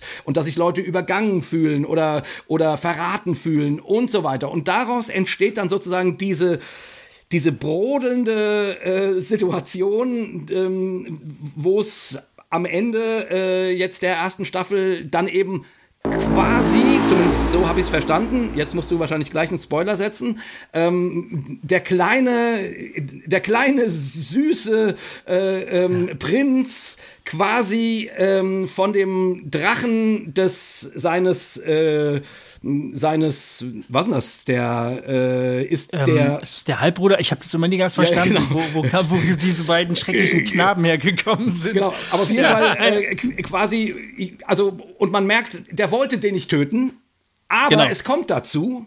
Ja. Und du weißt, das ist jetzt das Ding, was das Pulverfass zum Explodieren bringen wird. Und so, das ja, und, und ich habe so das gefeiert. Ich fand diese Szene so fantastisch. unf unfassbar gut. Auch, Wie auch, dieser riesengroße Drache, diesen irgendwie ja eigentlich auch großen, aber dann im Vergleich doch ganz schön kleinen Drachen, einfach mit einem Haps zerstört. ja. Und das Gesicht so ein von diesem ewig vom, das ist ja unglaublich. Ja. Und, und dann, und das, das, das Gesicht von diesem fiesen jungen Mann, den man schon hasst, wenn man ihn nur sieht, der ja eigentlich immer nur kalt lächelt und plötzlich entgleitet sogar dem ja. das Lächeln und er denkt, oh shit, ich glaube, ich habe gerade den dritten Weltkrieg angefangen. ja, genau. Und, ja. und ich denke so, jetzt will ich die nächste Folge sehen. Genau. Und dann ist die Staffel zu Ende. Das hat mich richtig gepackt, muss ich sagen. Also, aber, ja. aber wisst ihr, was ich meine? Also die, die, die, das ist alles, aber alles aber ganz lange vorbereitet. Also die Animosität, ja. die, ja. Den, ja, die Konflikte, das, äh, der hat ja das, das, Auge ausgestochen bekommen und so weiter. Ne? Mhm. Ne? Ähm, ähm, mhm. Und und ich finde sozusagen, das, also ich, ich finde das wesentlich nachvollziehbarer und auch in dem Sinne spannender, ja. ähm, weil es um echte Dinge geht, um, um, um, um nicht geliebt sein, um, um, hm. äh, um äh, zur Seite ge gestoßen worden, um äh, ewig der Zweite und so weiter und so fort. Also, ähm, und das, ich weiß nicht, also ich, ich finde das bei Herr der Ringe nervt mich das, dass es quasi um um die ewigen, äh, um den ewigen Kampf, Kampf zwischen Gut und Böse geht, aber du kannst diesen Kampf überhaupt nicht nachvollziehen. Also was soll der denn? Also wa warum ist der Sauron denn so böse? Also was soll das alles? Weißt du, was ich meine? Also das, ja. das äh, überzeugt mich nicht. Ja, ja, ich gebe dir recht, es ist wirklich eine völlig andere Art des Storytellings, die, äh, die ähm, bei House of the Dragon Leute schon sehr viel äh, näher zu Hause trifft, also closer to home irgendwie. Also weißt du, dass, ja. dass man das Gefühl hat, diese, diese Eifersucht, diese Ränkespiele, dann auch der, der, der König, der da übrigens, äh, finde ich jetzt mit großem Abstand der absolute Höhepunkt und die besten Szenen der ganzen äh, Staffel, äh, der, der König, der langsam stirbt. So, das ist also oh. echt, das ist also äh, da, da muss muss ich sagen, da habe ich also auch den Hut gezogen. Das ist, wie die das dargestellt haben, der in dem, in dem Sterbebett quasi völlig entstellt, sieht ja fürchterlich aus und dann macht er sich nochmal auf und, und geht dann durch den Thronsaal auf den eisernen Thron zu und, und schleppt sich da Schritt für ja. Schritt auf diesen Thron zu. Und da haben die doch irgendwie auf Twitter hat das getrendet oder so, da haben die gesagt, äh, ein alter sterbender König stiehlt allen CGI-Effekten von Amazon die Show und so. Und das habe ich schon auch so empfunden. Das ist, also die, die haben das ja irgendwie, der, der braucht da fünf Minuten, bei, bis er bei diesem verdammten Thron ist. Und die gehen die fünf und, Minuten. Und, ah. und, und, es ist einfach eine knisternde Atmosphäre. Die haben das derart brillant mhm. irgendwie umgesetzt, wie du mit diesem leidenden, sterbenden König irgendwie mitfühlst. Ja. Also das ist schon ganz groß. Das ist, ja. und da irgendwie geht dir das einfach näher als diese, äh, diese ähm, schwülstigen Gespräche zwischen Elben und Menschen und Zwergen oder so. Irgendwie äh, das ist, es ist einfach weiter weg. Es ist so in einer aufpolierten, fantastischen Welt bei, bei The Rings of Power und bei Game of Thrones hat man so das mhm. Gefühl, ja, streich die Drachen und du bist im Mittelalter, mhm. oder? Das, total. Ja. ja, das stimmt, ja, total. Und, und den einen ja. Gedanken noch, also ich finde sozusagen bei, ähm, also bei House of the Dragon kriegst du erzählt, oder würdest du erzählt kriegen, wie Sauron zu Sauron wurde, warum, was da passiert ist, dass er dann irgendwann zu dieser Figur wird, die, die jetzt ganz böse ist und die, die vernichtet werden muss. Aber das kriegst du bei Rings of Power eben nicht. Also wisst ihr, was ich meine? Das, äh, die, die, die, ja. ne, im, im, äh, ja. Ja, ich würde gerne versuchen, das kurz zu erklären, woran das liegen mag. Ähm, denn äh, es ist ja auf auffällig, dass das bei dem Herrn der Ringe, also die Geschichte der, dem Herrn der Ringe, nicht der Fall ist, ja. weil wir da einzelne Figuren durch die Story begleiten. Also ja. Frodo muss sich entscheiden, ob er den Ring nimmt oder nicht. Genau.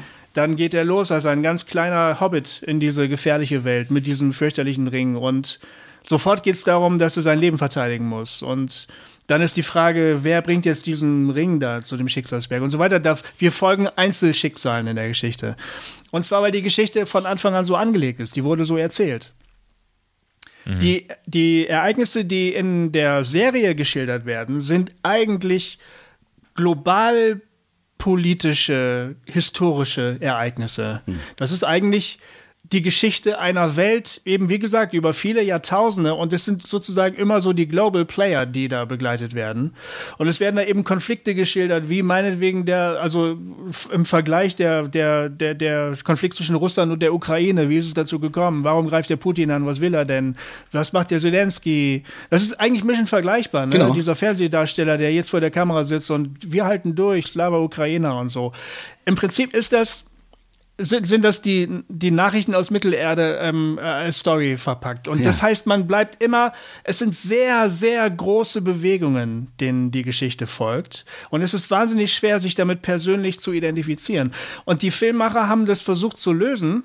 Ich denke, die waren sich der Problematik bewusst. Deshalb haben sie eigentlich eine neue Galadriel erfunden. Mit einem neuen Konflikt, die überhaupt nicht Tolkienisch ist. Der Finrod Felagund, ihr Bruder, wurde nicht von. Doch, er, er wurde von einem Werwolf von Sauron getötet, das stimmt. Aber er ist nicht im Krieg gegen Morgoth oder Sauron gefallen. Und Galadriel hat nie in den Tolkien-Büchern ähm, dann so eine den Wunsch, ihren Bruder zu rächen und das Böse zu bekämpfen, sondern sie ist einfach darin aufgenommen in dem ganzen globalen Konflikt. Ne? Aber hier wird eben eine neue Galadriel, eine jüngere Galadriel erfunden mit einem persönlichen Motiv. Nein, ich möchte nicht nach Valinor, ich muss noch hier bleiben, der Sauron ist noch nicht tot. Und Genau. Viele dieser Motivstränge findet man tatsächlich in der Literatur, stellenweise auch ganz versteckt. Und das sind diese, diese, diese Glimpses, von denen ich gesprochen habe, wo, wo die Serienmacher zu zum Beispiel Leuten wie mir sagen, ja, ja, Goofy, das wissen wir schon alles. ja, die war anders, aber wir wissen eigentlich schon den richtigen Shit. Ne? Aber dann müssen sie eben doch eine eigene Geschichte erzählen, damit man eben das doch hat, dass man eben doch mit einer Figur mitgehen kann und sagen kann, na, hoffentlich schafft die Galadriel das mal irgendwann ihren Bruder zu rächen. Das ist aber ja ganz schön schwer. So, ne? und, aber ich, ich finde, ich gebe euch recht, es gelingt nicht. Es will einfach nicht wirklich gelingen. Oder es bleibt irgendwie irgendwie oberflächlich. Ich finde ja, Ja. die Serie durchaus äh, hat ihren Reiz, man kann das so Ja. gucken, aber es ist mehr so Ja. Popcorn gucken.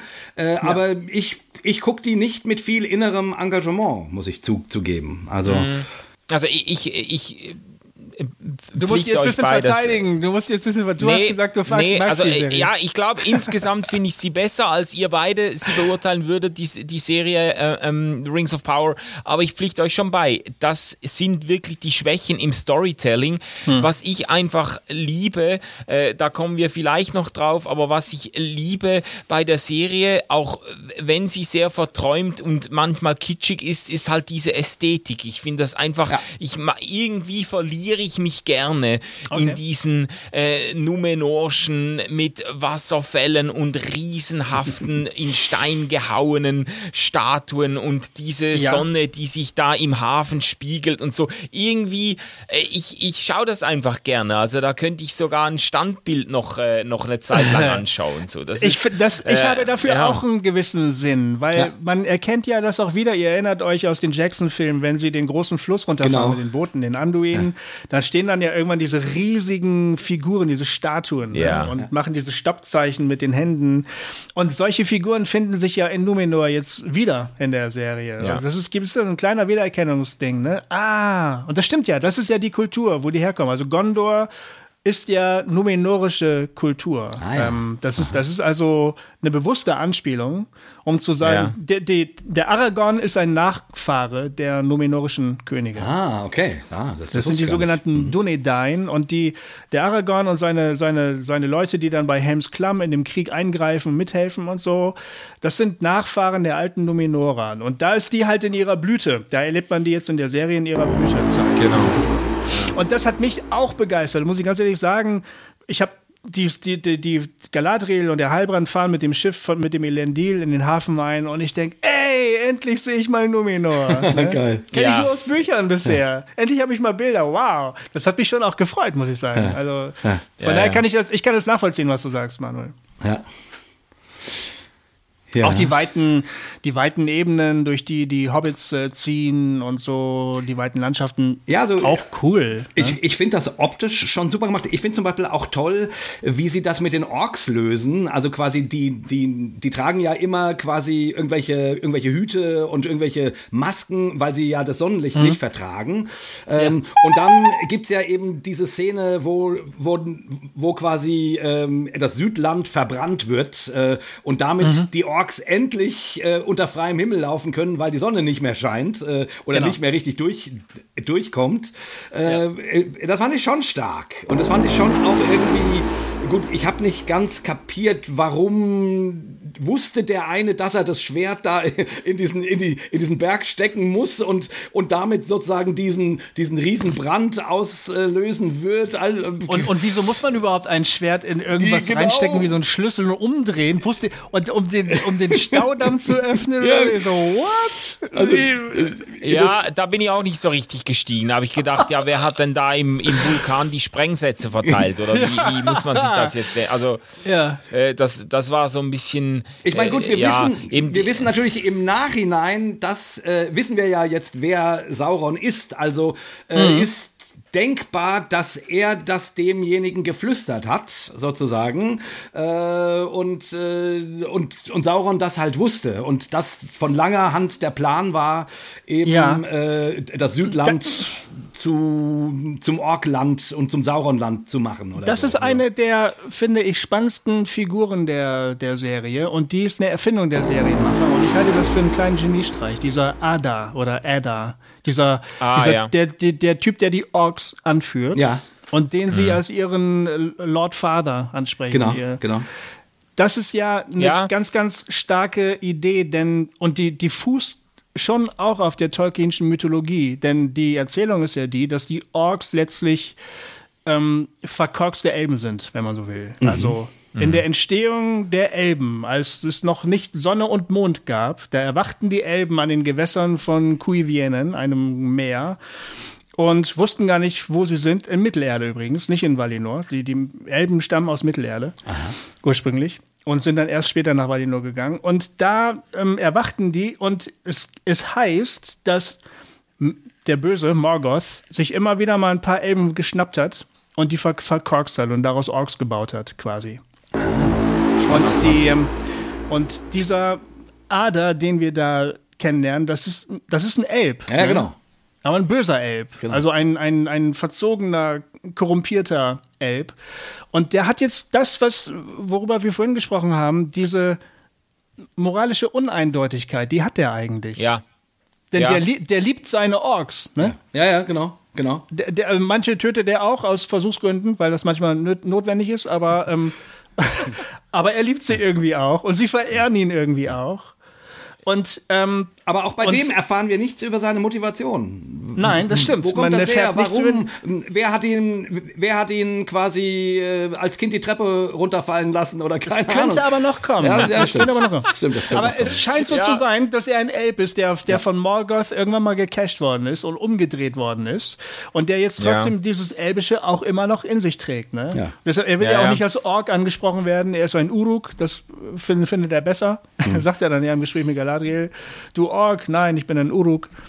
Ähm, also der hat auch sowas wie Ehre, so eine Ork-Ehre irgendwie. Und das kennt man aus den Tolkien-Büchern tatsächlich nicht. Die sind mhm. da ja, rein, rein böse. Und dieses ähm, Zweideutige, das bringen die in, da ein und das finde ich eigentlich ganz toll. Ja. Und das ist dann ja, schon wieder so Game of Thrones mäßig. Ja. Also das, was man genau. an, daran eigentlich schätzt, ne? an, an, der, an der Story. Genau, also das, das wollte ich schon nochmal festgehalten haben. Das ist mir jetzt aufgefallen bei, bei The Rings of Power, dass sie zumindest versucht haben, gewisse Ambivalenzen äh, in die Figuren einzutragen, äh, die äh, jetzt bei Game of Thrones eben gerade zum Erfolg und zur Faszination der Serie beigetragen haben. Dass man mhm. eben bei Game of Thrones äh, ähm, äh, am Anfang eigentlich nie weiß, wie wird sich jemand entwickeln. Da werden die absoluten Sympathieträger werden zu den größten Arschlöchern Männern und umgekehrt. Äh, und da ist man immer wieder überrascht. Im Verlauf von mehreren Staffeln können sich da Leute komplett, komplett äh, kehren und anders entwickeln. Genau. Und jetzt bei, bei, bei Herr der Ringe muss man sagen, in der, in der Lord of the Rings Story, da gibt es ja eigentlich fast keine ambivalenten Figuren. Da gibt es mhm. den Gollum, der irgendwie so oszilliert zwischen Gut und Böse und dann auch so eben so bipolar oder schizophren quasi äh, auch dargestellt wird.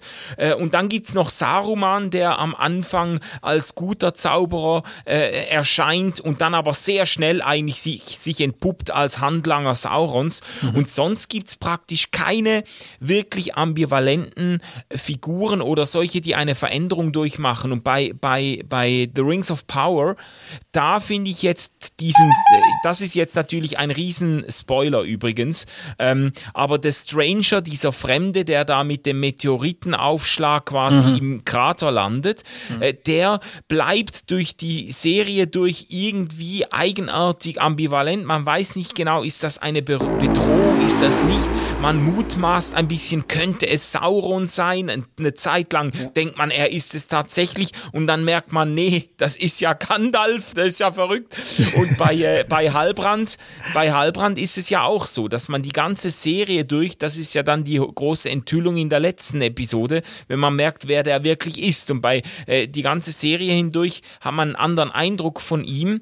Sie haben versucht, diese Ambivalenzen, auch diese moralischen einzuführen.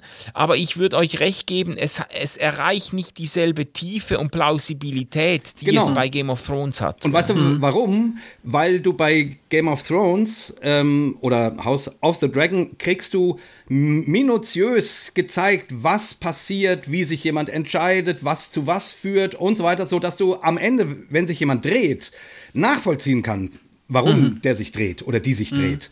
Mhm. Und das ähm, macht äh, Rings of Power eben nicht, sondern du, äh, du kriegst den, den großen Twist. Haha! Hallbrand ist in Wirklichkeit Piep, ja. Ähm, also ich, ich, ich meine, ähm, ähm, aber du hast. Voldemort! Aber du kannst das nicht nachvollziehen. Also selbst bei, selbst bei Harry Potter kriegst du sozusagen die Voldemort. Geschichte über die, über die Bücher, über die Filme nach und nach immer ein Stück weit mehr mhm. erzählt, sodass ja. du auch auch dessen Change zumindest ein bisschen mehr nachvollziehen kannst. Auch das ist, auch das ist holzschnittartiger. Aber äh, also da finde ich sozusagen, ja, ähm, Rings of Power versucht das aber halt mehr um den, um den Effekt zu erzielen. Haha, wir haben euch in das Licht geführt. Haha, edgy badgy. Aber bei Game of Thrones kannst du das halt nachvollziehen. Also so, mhm. weißt du, das ja. ist, das ist, finde ich, die, ja. der große Qualitätsunterschied. Mhm.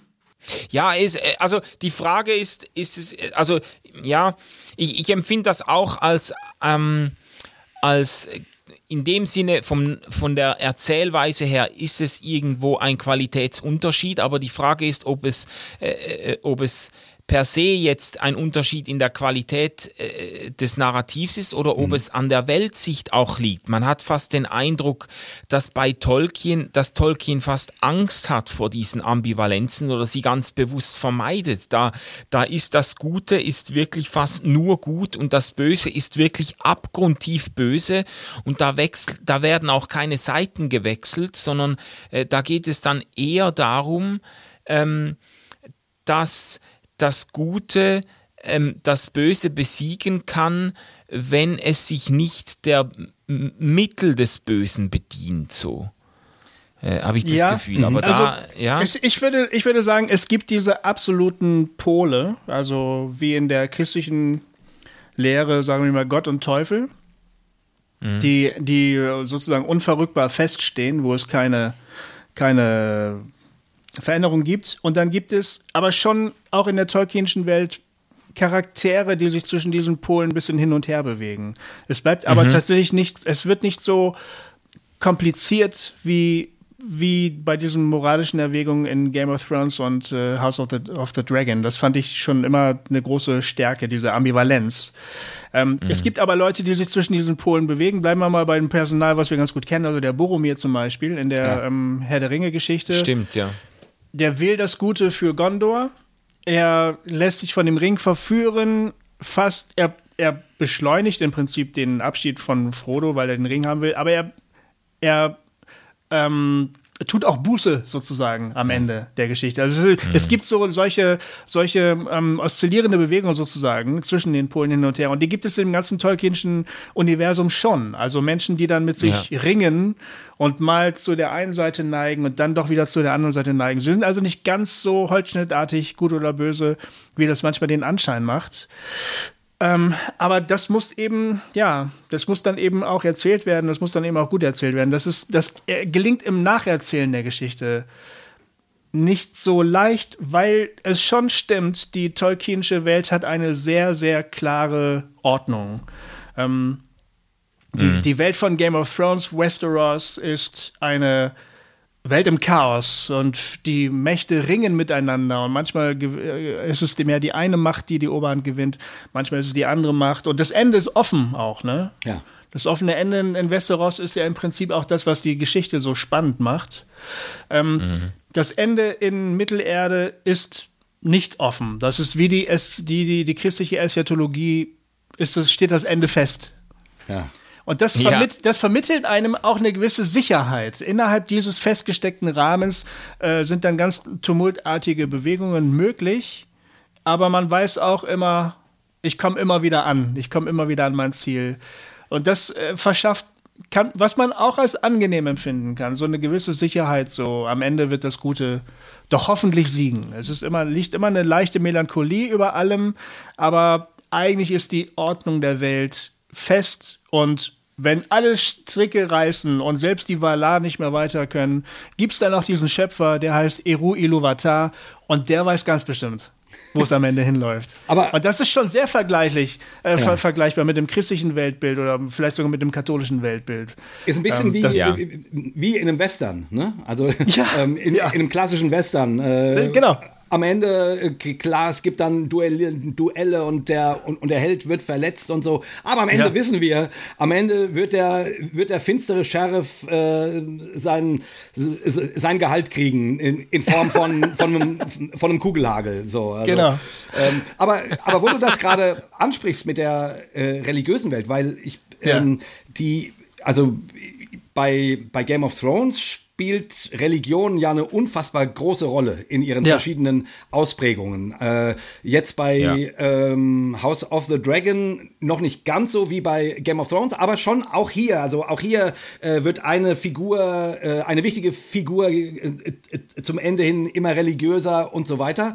Ähm, bei Rings of Power, äh, da habe ich überhaupt keine Religion oder überhaupt keinen Gott wahrgenommen. Also du sprichst jetzt von diesem Schöpfergott, mhm. aber der weder bei Herr der Ringe äh, noch jetzt bei Rings of Power äh, spielt das spielt doch eigentlich keine Rolle, oder? Es gibt, es gibt keine Religion.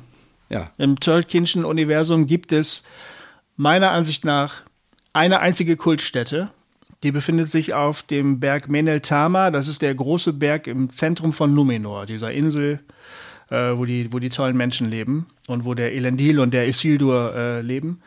Da gibt es einen hohen Berg. Auf, diesem, auf der Bergspitze befindet sich ein Heiligtum, das ist dem Schöpfergott gewidmet. Mhm. Und soweit ich weiß, ist das in allen weiteren Geschichten aus allen Zeitaltern, die ich kenne, gibt es sonst keine Heiligtümer mehr. Es gibt keine Rituale, es gibt keine Gebete, es gibt keine Gottesdienste, es gibt auch keine Dogmen, Theologien, Genau. All das gibt es nicht. All das gibt es ja bei äh, in der Welt von Game of Thrones. Ja, also das ist, spielt eine große Rolle, genau. Wie kommt das? Ich meine, Tolkien gilt doch immer sozusagen als ein sehr religiöser Autor. Ne? Der war Katholik, ähm, mhm. äh, da mit C.S. Lewis in, in diesem, äh, der hat doch sogar, C.S. Lewis war doch mitverantwortlich dafür, dass der überhaupt gläubig geworden ist und all solche Sachen. Ähm, das kann sein oder umgekehrt, ich weiß es nicht. Also, dass der CSU ist, glaube ich, geworden ja, ist, meinst genau. du, ne? Ja, ja, so ja weil der, weil der ähm, Tolkien ja wirklich ein bekennender Katholik war. Und er hat selber auch mal gesagt, ähm, als er ähm, erst in der Revision seiner Werke hat er gemerkt, dass es wirklich eine, eine katholische Erzählung, die er geschrieben hat. Beim Schreiben ja, selbst war ihm also, das, oder? Ach, das stand in dem Artikel, den du uns geschickt hast, Manuel.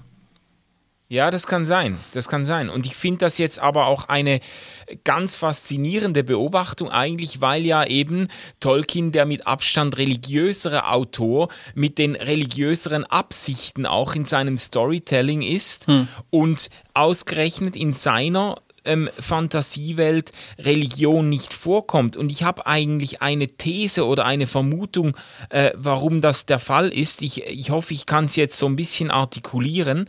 Ähm, äh, weil nämlich bei Narnia, bei C.S. Lewis äh, und Narnia kommt auch keine Religion vor. Also mhm. ähm, da ist ja Aslan, der Löwe, ist quasi Sinnbild für Gott, aber es gibt da auch, meines Wissens gibt es da keine Religion. Mhm. Und ich glaube, der Grund liegt darin, äh, Tolkien hat sich ja zwar immer gewehrt, dass man Herr der Ringe äh, einfach als Symbolerzählung äh, liest, aber ich glaube eben, da ist doch was dran.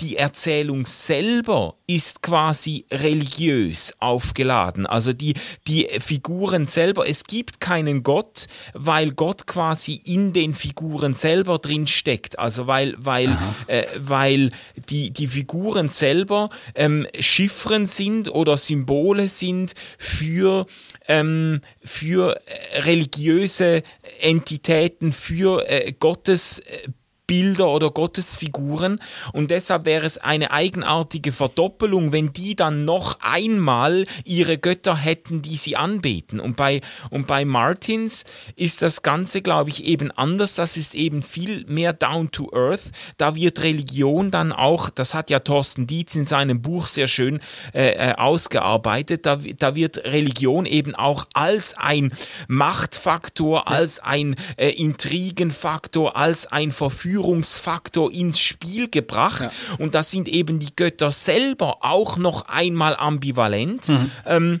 und, und bei Herr der Ringe habe ich das Gefühl, ähm, da würde ein quasi ein, ein, ein Götterhimmel oder sogar eine ambivalente Vielheit von, von Göttern würde eigentlich die ähm, die Symbolik der Erzählung stören. Ver versteht ihr, was ich sagen will? Ja, ich weiß genau, was du meinst. Und die Sache ist ja, dass in Westeros gar nicht wirklich sicher ist, ob es diese Götter überhaupt gibt. Ja. Also die ja. Religionen sind Teil, sind ein Machtfaktor, also die sind ein Faktor des Machtspieles und sie sind auch ähm, und ein Traditionsfaktor. Ja, ja, es, es sind ja. Weltentwürfe und äh, auch letztlich Kulturen. Ne? Also und die Frage ist immer, mhm. welche Religion, welche Kultur setzt sich gegenüber der anderen durch? Welche welche Welterzählung sozusagen, welches Narrativ wird letztlich übernommen? Die neuen äh, und die alten Götter, ne? Genau, ja. ja. Also welche, wer, wer, welche setzt sich durch? Es, es ist immer, ein, immer ein Spiel der Mächte eigentlich. Ja. Ähm, ja. Aber ob es diese Götter wirklich gibt, ist in Westeros eigentlich nicht klar. Und eigentlich fragt auch niemand ernsthaft nach. Also ja, ja. Äh, der, der, ich weiß, wie die alle heißen, der, der, die, die Jungfrau und die Mutter und die, der, der Knecht der Stranger. Ich habe keine Ahnung, wie die alle heißen, diese Götter, aber naja, man lebt halt damit, man macht die Rituale, man heiratet in der großen Kathedrale und so, aber bei Tolkien ist es so, das alles ist ganz unzweifelhaft Teil der Welt und niemand hinterfragt das. Es gibt die Valar, Punkt. Manchmal trifft man sie sogar. Mhm. Wenn ein Valar auftaucht. Was ist Valar nochmal? Also, das sind die Götter im Prinzip. Ah, okay. Also, mhm. die, die, die Weltordnung in der Tolkienischen Welt ist, ist, an oberster Stelle steht der Schöpfer, der heißt Eru Iluvatar. Der hat sozusagen Untergötter, das sind die Valar, die leben in Valarion.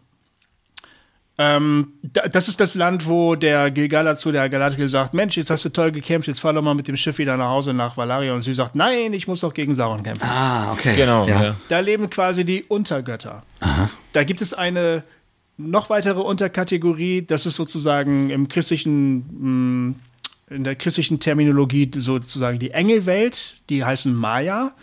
Und die Zauberer zum Beispiel, wie Gandalf und so, die finden auf dieser Kategorie statt. Aber auch Sauron ist Diese, so ein ja. Maya.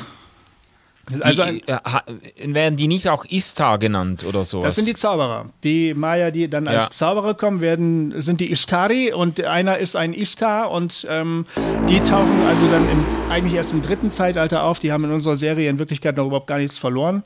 Äh, Wer? Tauchen Wer? Dann, die, die Zauberer tauchen ah, Zauberer. eigentlich erst im, mhm. im, dritten Zeitalter auf. Die haben, haben da da haben die Serienmacher auch gesagt, komm, jetzt, wir brauchen hier den Gandalf, zack. Hm.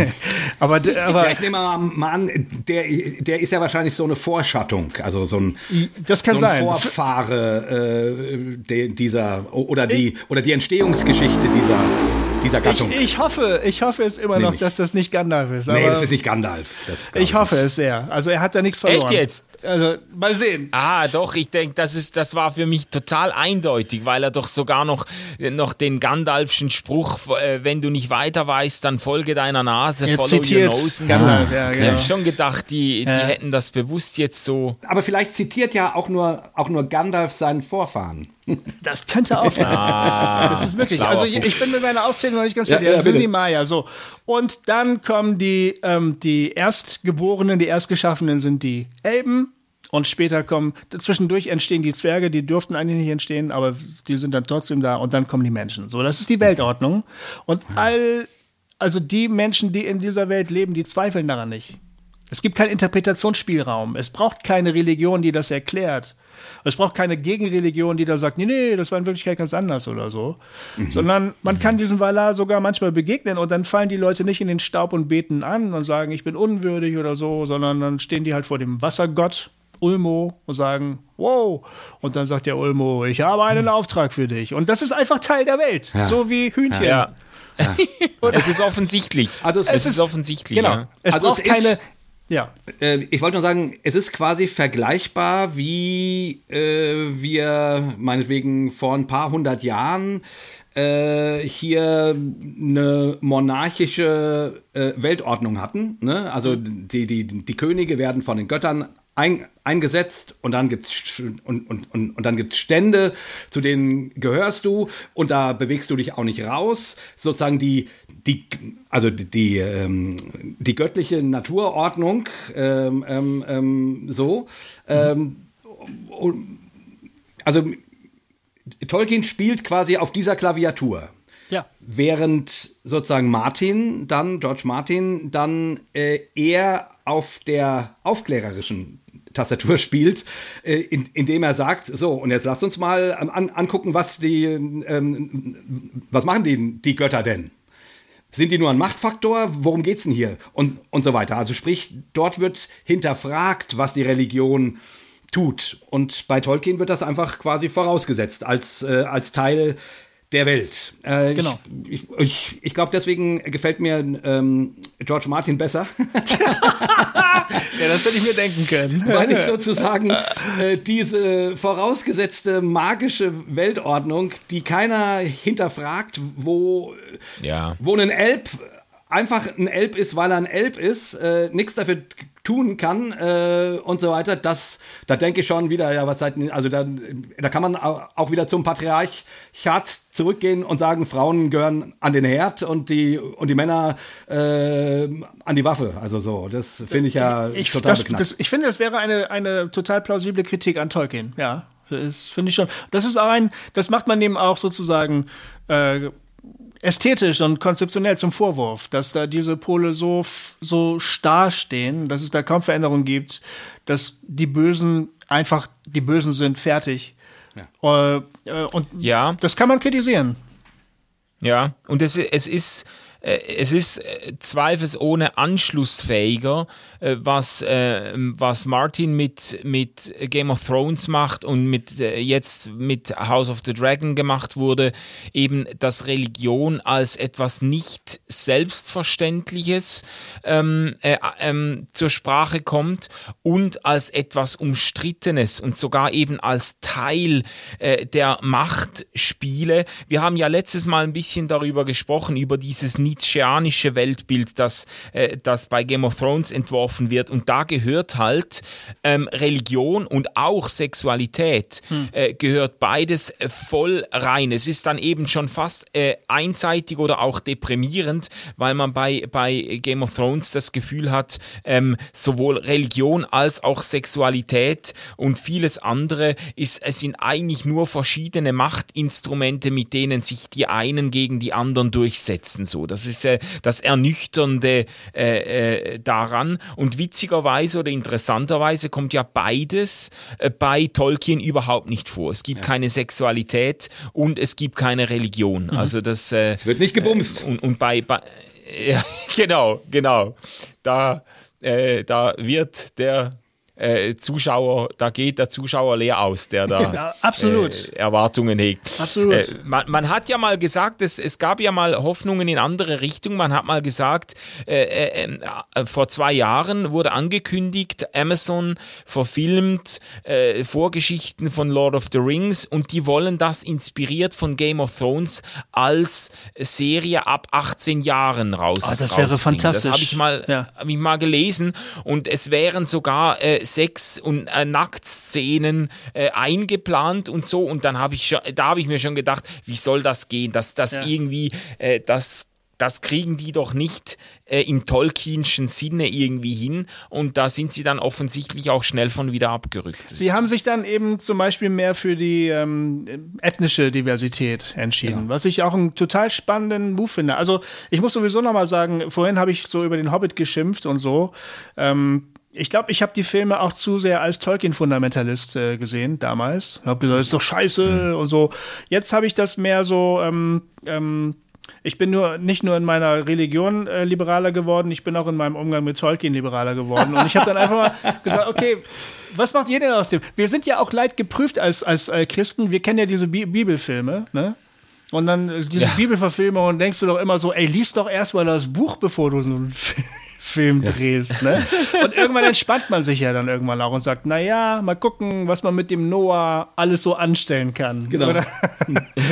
So, so habe ja, ich genau. auch Tolkien jetzt, also die, die, diese Serie geguckt. Ich habe einfach gedacht, mal gucken. Ich will mal Numenor sehen, will mal sehen, wie das alles aussieht. Was kann man denn daraus machen? Ich, das, ich bin ein bisschen entspannter. Das geht ja auch. Und dann fand, ist mir das nicht negativ aufgefallen, dass es da auch Leute mit dunklerer Hautfarbe gibt oder vielleicht sogar schwarze. Ich fand das sogar ganz toll, muss ich ehrlich sagen. Ja, genau. Ja, ich, ich ja hab, auch. Äh, Darüber haben wir ja auch, äh, auch beim letzten Mal dis haben wir auch diskutiert, gell? Manu und ich. Aber, äh, aber weißt du was? Also, ähm, ich verstehe jetzt den Aufschrei der Tolkien-Puristen ja. ein bisschen besser Mhm. Mhm. Weil die nämlich genau von diesem Denken herkommen, äh, ja, da gibt's Elben, da gibt's äh, Zwerge, da gibt's, äh, also nach ja. diesem, genau diesem Ständedenken, was du ja. gerade skizziert hast, diesem, diesem religiösen Ständedenken, ja, die, ja, da haben keine schwarzen Elben was zu suchen, die gibt's ja gar nicht. So, ne, und, und, und, und ähm, und ich verstehe das jetzt ein ja. kleines bisschen besser, finde es aber, aber noch genauso bekloppt. Weil, ja. und, und deswegen finde ich diese tolkienische Welt so bekloppt, weil die, weil die nur verfestigt, was in irgendwelchen Köpfen für, äh, für feststehende Urteile äh, drin sind, wie das Leben zu sein hat und äh, dass ich da nichts ändern darf und dass einmal Schuster, immer Schuster und, äh, und so weiter. Also, weißt du, das ist nämlich genau was du geschildert hast. Das, also deswegen kann ich trotzdem die, die tolkienische Welt äh, ähm, genießen und, und die Serie angucken und das alles und das schön finden. Aber rein philosophisch gesehen würde ich sagen, äh, das ist ziemlich daneben. Und hier, jetzt nochmal, weil wir jetzt ja über, über Glaubensbilder und sowas reden, ähm, da finde ich, ist die Bibel näher bei Game of Thrones als bei Tolkien weil du hast sozusagen hier eine stetige Entwicklung, auch eine, auch einer ethischen und einer theologischen Weise. Also sprich, Gott wird nicht einfach von vornherein immer so gedeutet wie am Anfang. Ne? Da bewegt sich super viel. Du hast ähm, in den Intrigen und in den Geschichten, die dir erzählt werden, das ist Game of Thrones pur sozusagen, ja. Du bist mhm. im Alten Testament äh, quasi äh, 70 Prozent bist du in Game of in, in Westeros, so, mhm. ja. Ähm, und dieses äh, gut, also ähm, ähm, also die Annahme des Gottes ist, äh, ist dort nicht hinterfragt. Das stimmt sozusagen. Aber wie damit umgegangen wird, ähm, das ist doch viel mehr Game, Game of Thrones äh, als Tolkien, meines Erachtens. Mhm. Naja, ja, das, das, äh, das hat schon was. Ähm, da haben wir ja letztes Mal auch schon drüber gesprochen, so diese, diese verschiedenen Welt, Weltbilder, aber eben bei, bei Game of Thrones, äh, da fehlt dann halt eben dieser, äh, ja, ich würde sagen, da fehlt dann schon auf weiten Strecken dieser Hoffnungsaspekt, der eben die, das biblische Narrativ äh, ähm, da ist was dran. auch ausmacht. Gell? Das stimmt. Und also das könnte man positiv ins Feld führen, dass es diese Art von Hoffnung eigentlich immer gibt. Also es gibt schreckliche Tode in, dem, in der Tolkienschen Welt und fürchterliche Kämpfe und oft ähm, die, der Eindruck, das Böse siegt ja am Ende doch. Es ist ja vollkommen nutzlos, dagegen zu kämpfen. Ähm, nicht alle Geschichten gehen so schön aus wie der Herr der Ringe. Ähm, aber es durchzieht schon immer so diese Hoffnung alles, ähm, es gibt irgendjemanden, der weiß, wo die Reise hingeht, so, ne? Mhm. Auch wenn die Protagonisten das selbst nicht immer unbedingt wissen in der Situation, aber das, die ganze Geschichte atmet das so ein bisschen. Es, mhm. es, ja. Die Ordnung bleibt bestehen. Man kann sie nicht umstürzen. Der, der Böseste kann letztlich an der bestehenden Ordnung nichts verändern. Das kann einem auch eine Hoffnung sein, ne? In turbulenten Zeiten. Das stimmt schon. Man ist nicht ganz so auf sich mhm. selbst geworfen. Ja. Ich habe ich hab jetzt zum Abschluss noch eine kleine Anekdote. Äh, ich habe nämlich den zweiten Teil Herr der Ringe in St. Gallen geschaut im Kino. Mhm. Ja, Ach, echt ja, jetzt? Ja, für unsere Schweizer HörerInnen wollte ich das mal sagen. Sehr schön. Ja, und das war nämlich ganz interessant, denn der Film war dann zu Ende und ich glaube, es war der zweite Teil und der endet ja damit, dass ähm, der Boromir dann doch heldenhaft kämpft, um die, die Hobbits vor den Uruk Urukai zu beschützen und so weiter. Ah, ja, ja. Und dann genau. bricht, bricht ja der Frodo auf in die, in die Wildnis da und die anderen versuchen ihre Freunde zu retten. Mit, von, und dann geht der Vorhang zu, die Lichter gehen an und dann steht eine junge Frau auf im Kinosaal und ruft laut: Ich wollte Sie nur darauf hinweisen, diese Wesen gibt es wirklich. das, was wir hier gesehen haben, diese Orks, das gibt es wirklich bekennen sie sich zum Glauben an Jesus Christus, um sich davor in Sicherheit zu bringen. Ohne Scheiß jetzt. Oh Wirklich? Gott. Ja. Wow. Meine, oh Gott. Meine Frau und ich standen da wie Lots Frau als Salzsäulen und dachten, Leck mir, ja, ich muss hier raus. Was was mal hier? Aber das ist doch krass, oder? Also ich meine, Na, die wir haben gerade darüber bekannt. geredet. Wir haben, also wir haben gerade darüber hat bekannt. Also nee, nee, aber wir haben auch gerade darüber geredet, dass sich diese Tolkienische Welt irgendwie auch so ein bisschen aufdrängt für so also als ja. feststehende Ordnung, an die man dann auch glauben, die man gerne glauben möchte und so, ne? Ja. Und nicht so dieses frei fliegende wie die, die das Westeros, wo ja. du nie so ganz genau weißt, was die Sache ist. Ja, aber aber verstehst du, die äh, ich meine, ähm, es ist ja irgendwie auch kein Wunder, dass meinetwegen oh konservative Christen sich über diese ganzen, die ganzen woken, ähm, diversen äh, Dinge mokieren und sagen, das würde alles die göttliche Ordnung auf den Kopf stellen. Ne? Mhm. Peter Hahn hat neulich gesagt, irgendwie äh, die, die äh, ähm, alle Werte werden auf den Kopf gestellt so äh, heutzutage. Äh, ja, das ist doch kein Wunder, äh, dass die in einer Welt wie äh, Mittelerde sich sehr heimisch fühlen. Weil da ist alles äh, immer so, wie es immer ist. Und da ändert sich nichts und die und, und, und nur dann, nur da hast du halt auch keine Entwicklung. Und, und mein Argument wäre, oder ich, ich würde sagen, das christliche Argument ist aus meiner Sicht, dass sich die, äh, dass sich die Welt und die Sicht auf die Welt und die Sicht auf Gott und auf den Menschen und auf das Leben und so weiter durch die Bibel hindurch ständig einer Wandlung un unterläuft und dann mit Jesus Christus sozusagen ähm, ein riesen ein riesen Pfeil in die Zukunft äh, ge, ähm, äh, geschossen wird, dem wir immer noch hinterherrennen sozusagen. Mhm. Aber da mhm. ist ganz viel Wandel und da und da ist ganz viel Aufhebung von sogenannten göttlichen Ordnungen. Ähm, Menschen werden plötzlich zu Brüdern und Schwestern. Ähm, da, die sind nicht mehr nur Untertanen äh, oder irgendwas. Nein, nein, die sind Brüder und, und Schwestern vom Erlöser und so weiter. Also ich, ich will damit sagen, ähm, ähm, ähm und ja, das mhm. wundert mich ja. dann aber nicht, dass Tolkien äh, in, bei, bei Menschen so eines Schlages, die, die eher das Bleibende betonen, so beliebt ist. Also, und, und das sage ich jetzt Ja, nicht äh, damit zu sagen, sch- schmeiß Tolkien weg. So meine ich das ja nicht. Ne? Ihr, Nee, ihr, nee, ihr, nee, ihr wisst, was ich Nein, meine, aber ne? das also, ist, also ich, ich, ich sehe ich seh das, ich sehe das auch eigentlich äh, ziemlich klar, dass bei Tolkien, das hat etwas Traditionalistisches, das hat etwas äh, eben die Ordnung bewahrendes. Ähm, und bei Game of Thrones, da werden quasi die Ordnungen alle durcheinander gebracht. Und ich finde das jetzt eigentlich sehr stark, auch wie du da die Linien ausgezogen hast, Jay.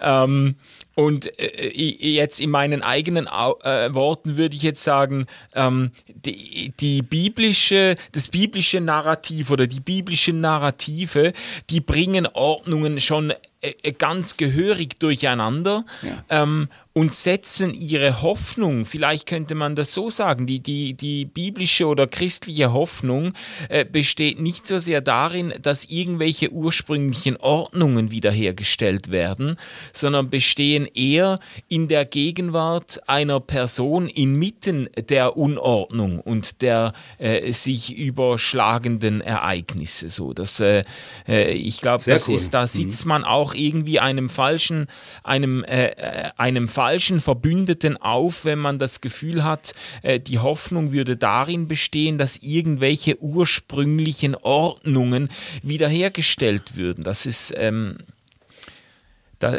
ja, das, das, das, das ist ja auch eben nicht die Klammer, in der quasi die Bibel eingepasst wurde, weil ja eben diese zukünftige Welt, die uns da in der Offenbarung dann beschrieben wird, eben gerade nicht identisch ist mit dem Garten Eden. Das ist eine andere Geschichte, das ist eine andere, das ist halt nicht einfach zurück zu den Wurzeln. Genau. Ja. Genau. Ja, cool. Ich glaube, wir könnten zum Ende kommen, oder? Äh, hat vielleicht jeder noch ähm, was erwa- also vielleicht kann jeder noch mal in ganz kurz sagen, was er für die zweiten Staffeln erwartet oder hofft. Ähm, das wäre doch vielleicht ein schöner Abschluss, oder? Ja, also ich möchte gerne, dass der, ähm, eigentlich ist es ja irgendwie auch scheiße, das zu sagen, aber ich will, dass der Krieg jetzt losgeht in Westeros. Obwohl das ja wirklich doof ist, aber, aber Fernsehkrieg ist ja nochmal anders als echter, äh, den wir auch gerade erleben. Ähm, aber, aber ich, ich konnte das so mitfühlen, die, diese Schlussszene so. Äh, was ist hier? Ja, egal. Also da- das, ich bin jetzt sehr gespannt darauf, wie sich dieser Konflikt entfaltet. Und ähm, bei den Ringen der Macht ist es natürlich ganz genauso, denn da hat Sauron inzwischen ja Mordor erreicht und er dreht sich nochmal um und äh, schaut uns diabolisch grinsend an und geht dann runter zum brennenden Berg. Und äh, das ist natürlich jetzt auch spannend zu sehen, wie wird sich das entfalten. Um ehrlich zu sein, darauf bin ich gar nicht so doll neugierig. ähm, ich bin ein bisschen abgelöscht. Ja, doch. Ich bin ein bisschen abgelöscht, Äh, aber äh, nee. ja. Ach, ja, gut. Also ich hätte jetzt bei beiden gesagt, was du schon gesagt hast. Ich, ich, will, ich, will, ich will Schlachten sehen. Ich will jetzt Schlachten sehen. Ich habe mich äh, gefreut und dann äh, gedacht, ja, in der, in der letzten Episode von, von, von äh, ähm, äh, House of the Dragon, da wird es jetzt losgehen und dann zögern die das so ja. hinaus. Wenigstens haben wir noch Drachen gesehen. Und dann am Schluss, als sich Rhaenyra umdreht, als sie gehört hat, dass ihr Sohn zu, zu Tode gekommen ist. Ja. Und dann dieses richtig Daenerys Targaryen-mäßige äh, ähm, äh, in ihren Augen, diese, diese Daenerys-Vibes, die da gekommen sind, wo man merkt, so jetzt, jetzt ist diejenige, die den Krieg bisher hinausgezögert hat, wird jetzt zur Kriegstreiberin. Genau. Äh, es ist, äh, ja, ich bekenne mich dazu, dass ich das gefeiert habe. Also das, äh, da, da will ich jetzt ein bisschen Special Effects in der nächsten Staffel. Ja. Und du, Jay? Ja, ich schließe mich euch natürlich an. Äh, ich würde sagen, bei, bei äh, House of the Dragon, ähm, mir war ein bisschen wenig Sex. Also für eine Game of Thrones Serie, finde ich, könnten die an, an der Stelle äh, dem Versprechen der Mutterserie noch ein bisschen mehr nachkommen. Also äh, ne, ich äh, hätte an, an der Stelle noch ein bisschen Nachholbedarf, würde ich sagen. ähm, und, und, Gott! und bei Rings of Power, ähm, ähm, ja, da wünsche ich, ich mir, dass sie es schaffen, dass mir die Charaktere mehr ans Herz wachsen, so dass ich Ja. mehr an der Geschichte Interesse finde, so so dass ich beiden Geschichten gleichzeitig oder äh, mitfiebern, also auf dem gleichen Level mitfiebern kann. So, das würde ich mir wünschen. Ja. Ja. Okay. Ja, ihr Lieben, das war sie. Genau. Die Kombi-Episode Popcorn Culture und Cobains Erben. Manuel, Äh, wir haben ja ein ähm, Abschlussritual bei Cobains Erben. Ah, habt ihr, ja. Wir haben ein Abschlussritual. Okay, das, gut. und das passt Das machen wir heute doch. ausnahmslos gut. Also heute können wir uns das nicht verkneifen, nur weil wir, nur weil das auch bei äh, Popcorn Culture erscheint. Äh, nämlich, es ist ein Game of Thrones Zitat. Ähm, was wir, äh, also einer von uns stellt die Frage, ähm, oder ich, wahrscheinlich machen wir es dem Manuel einfach vor, weil er Wir machen es dem überhaupt Manu nicht- einfach vor, der musste mich Genau. jetzt zum Zug gleich. ja. Richtig, so sieht's aus. Also wir verabschieden uns von, von euch. Äh, war schön. Äh, Popcorn Cultures und äh, Cobains Erbens. Äh, bis zum nächsten Mal. Goofy, was sagen wir dem Tod? Nicht heute. So ist es. So ist es. Macht es Das gut. kann ich sogar. Ciao. Das kannst du Not sogar. today. Tschüss. Ciao.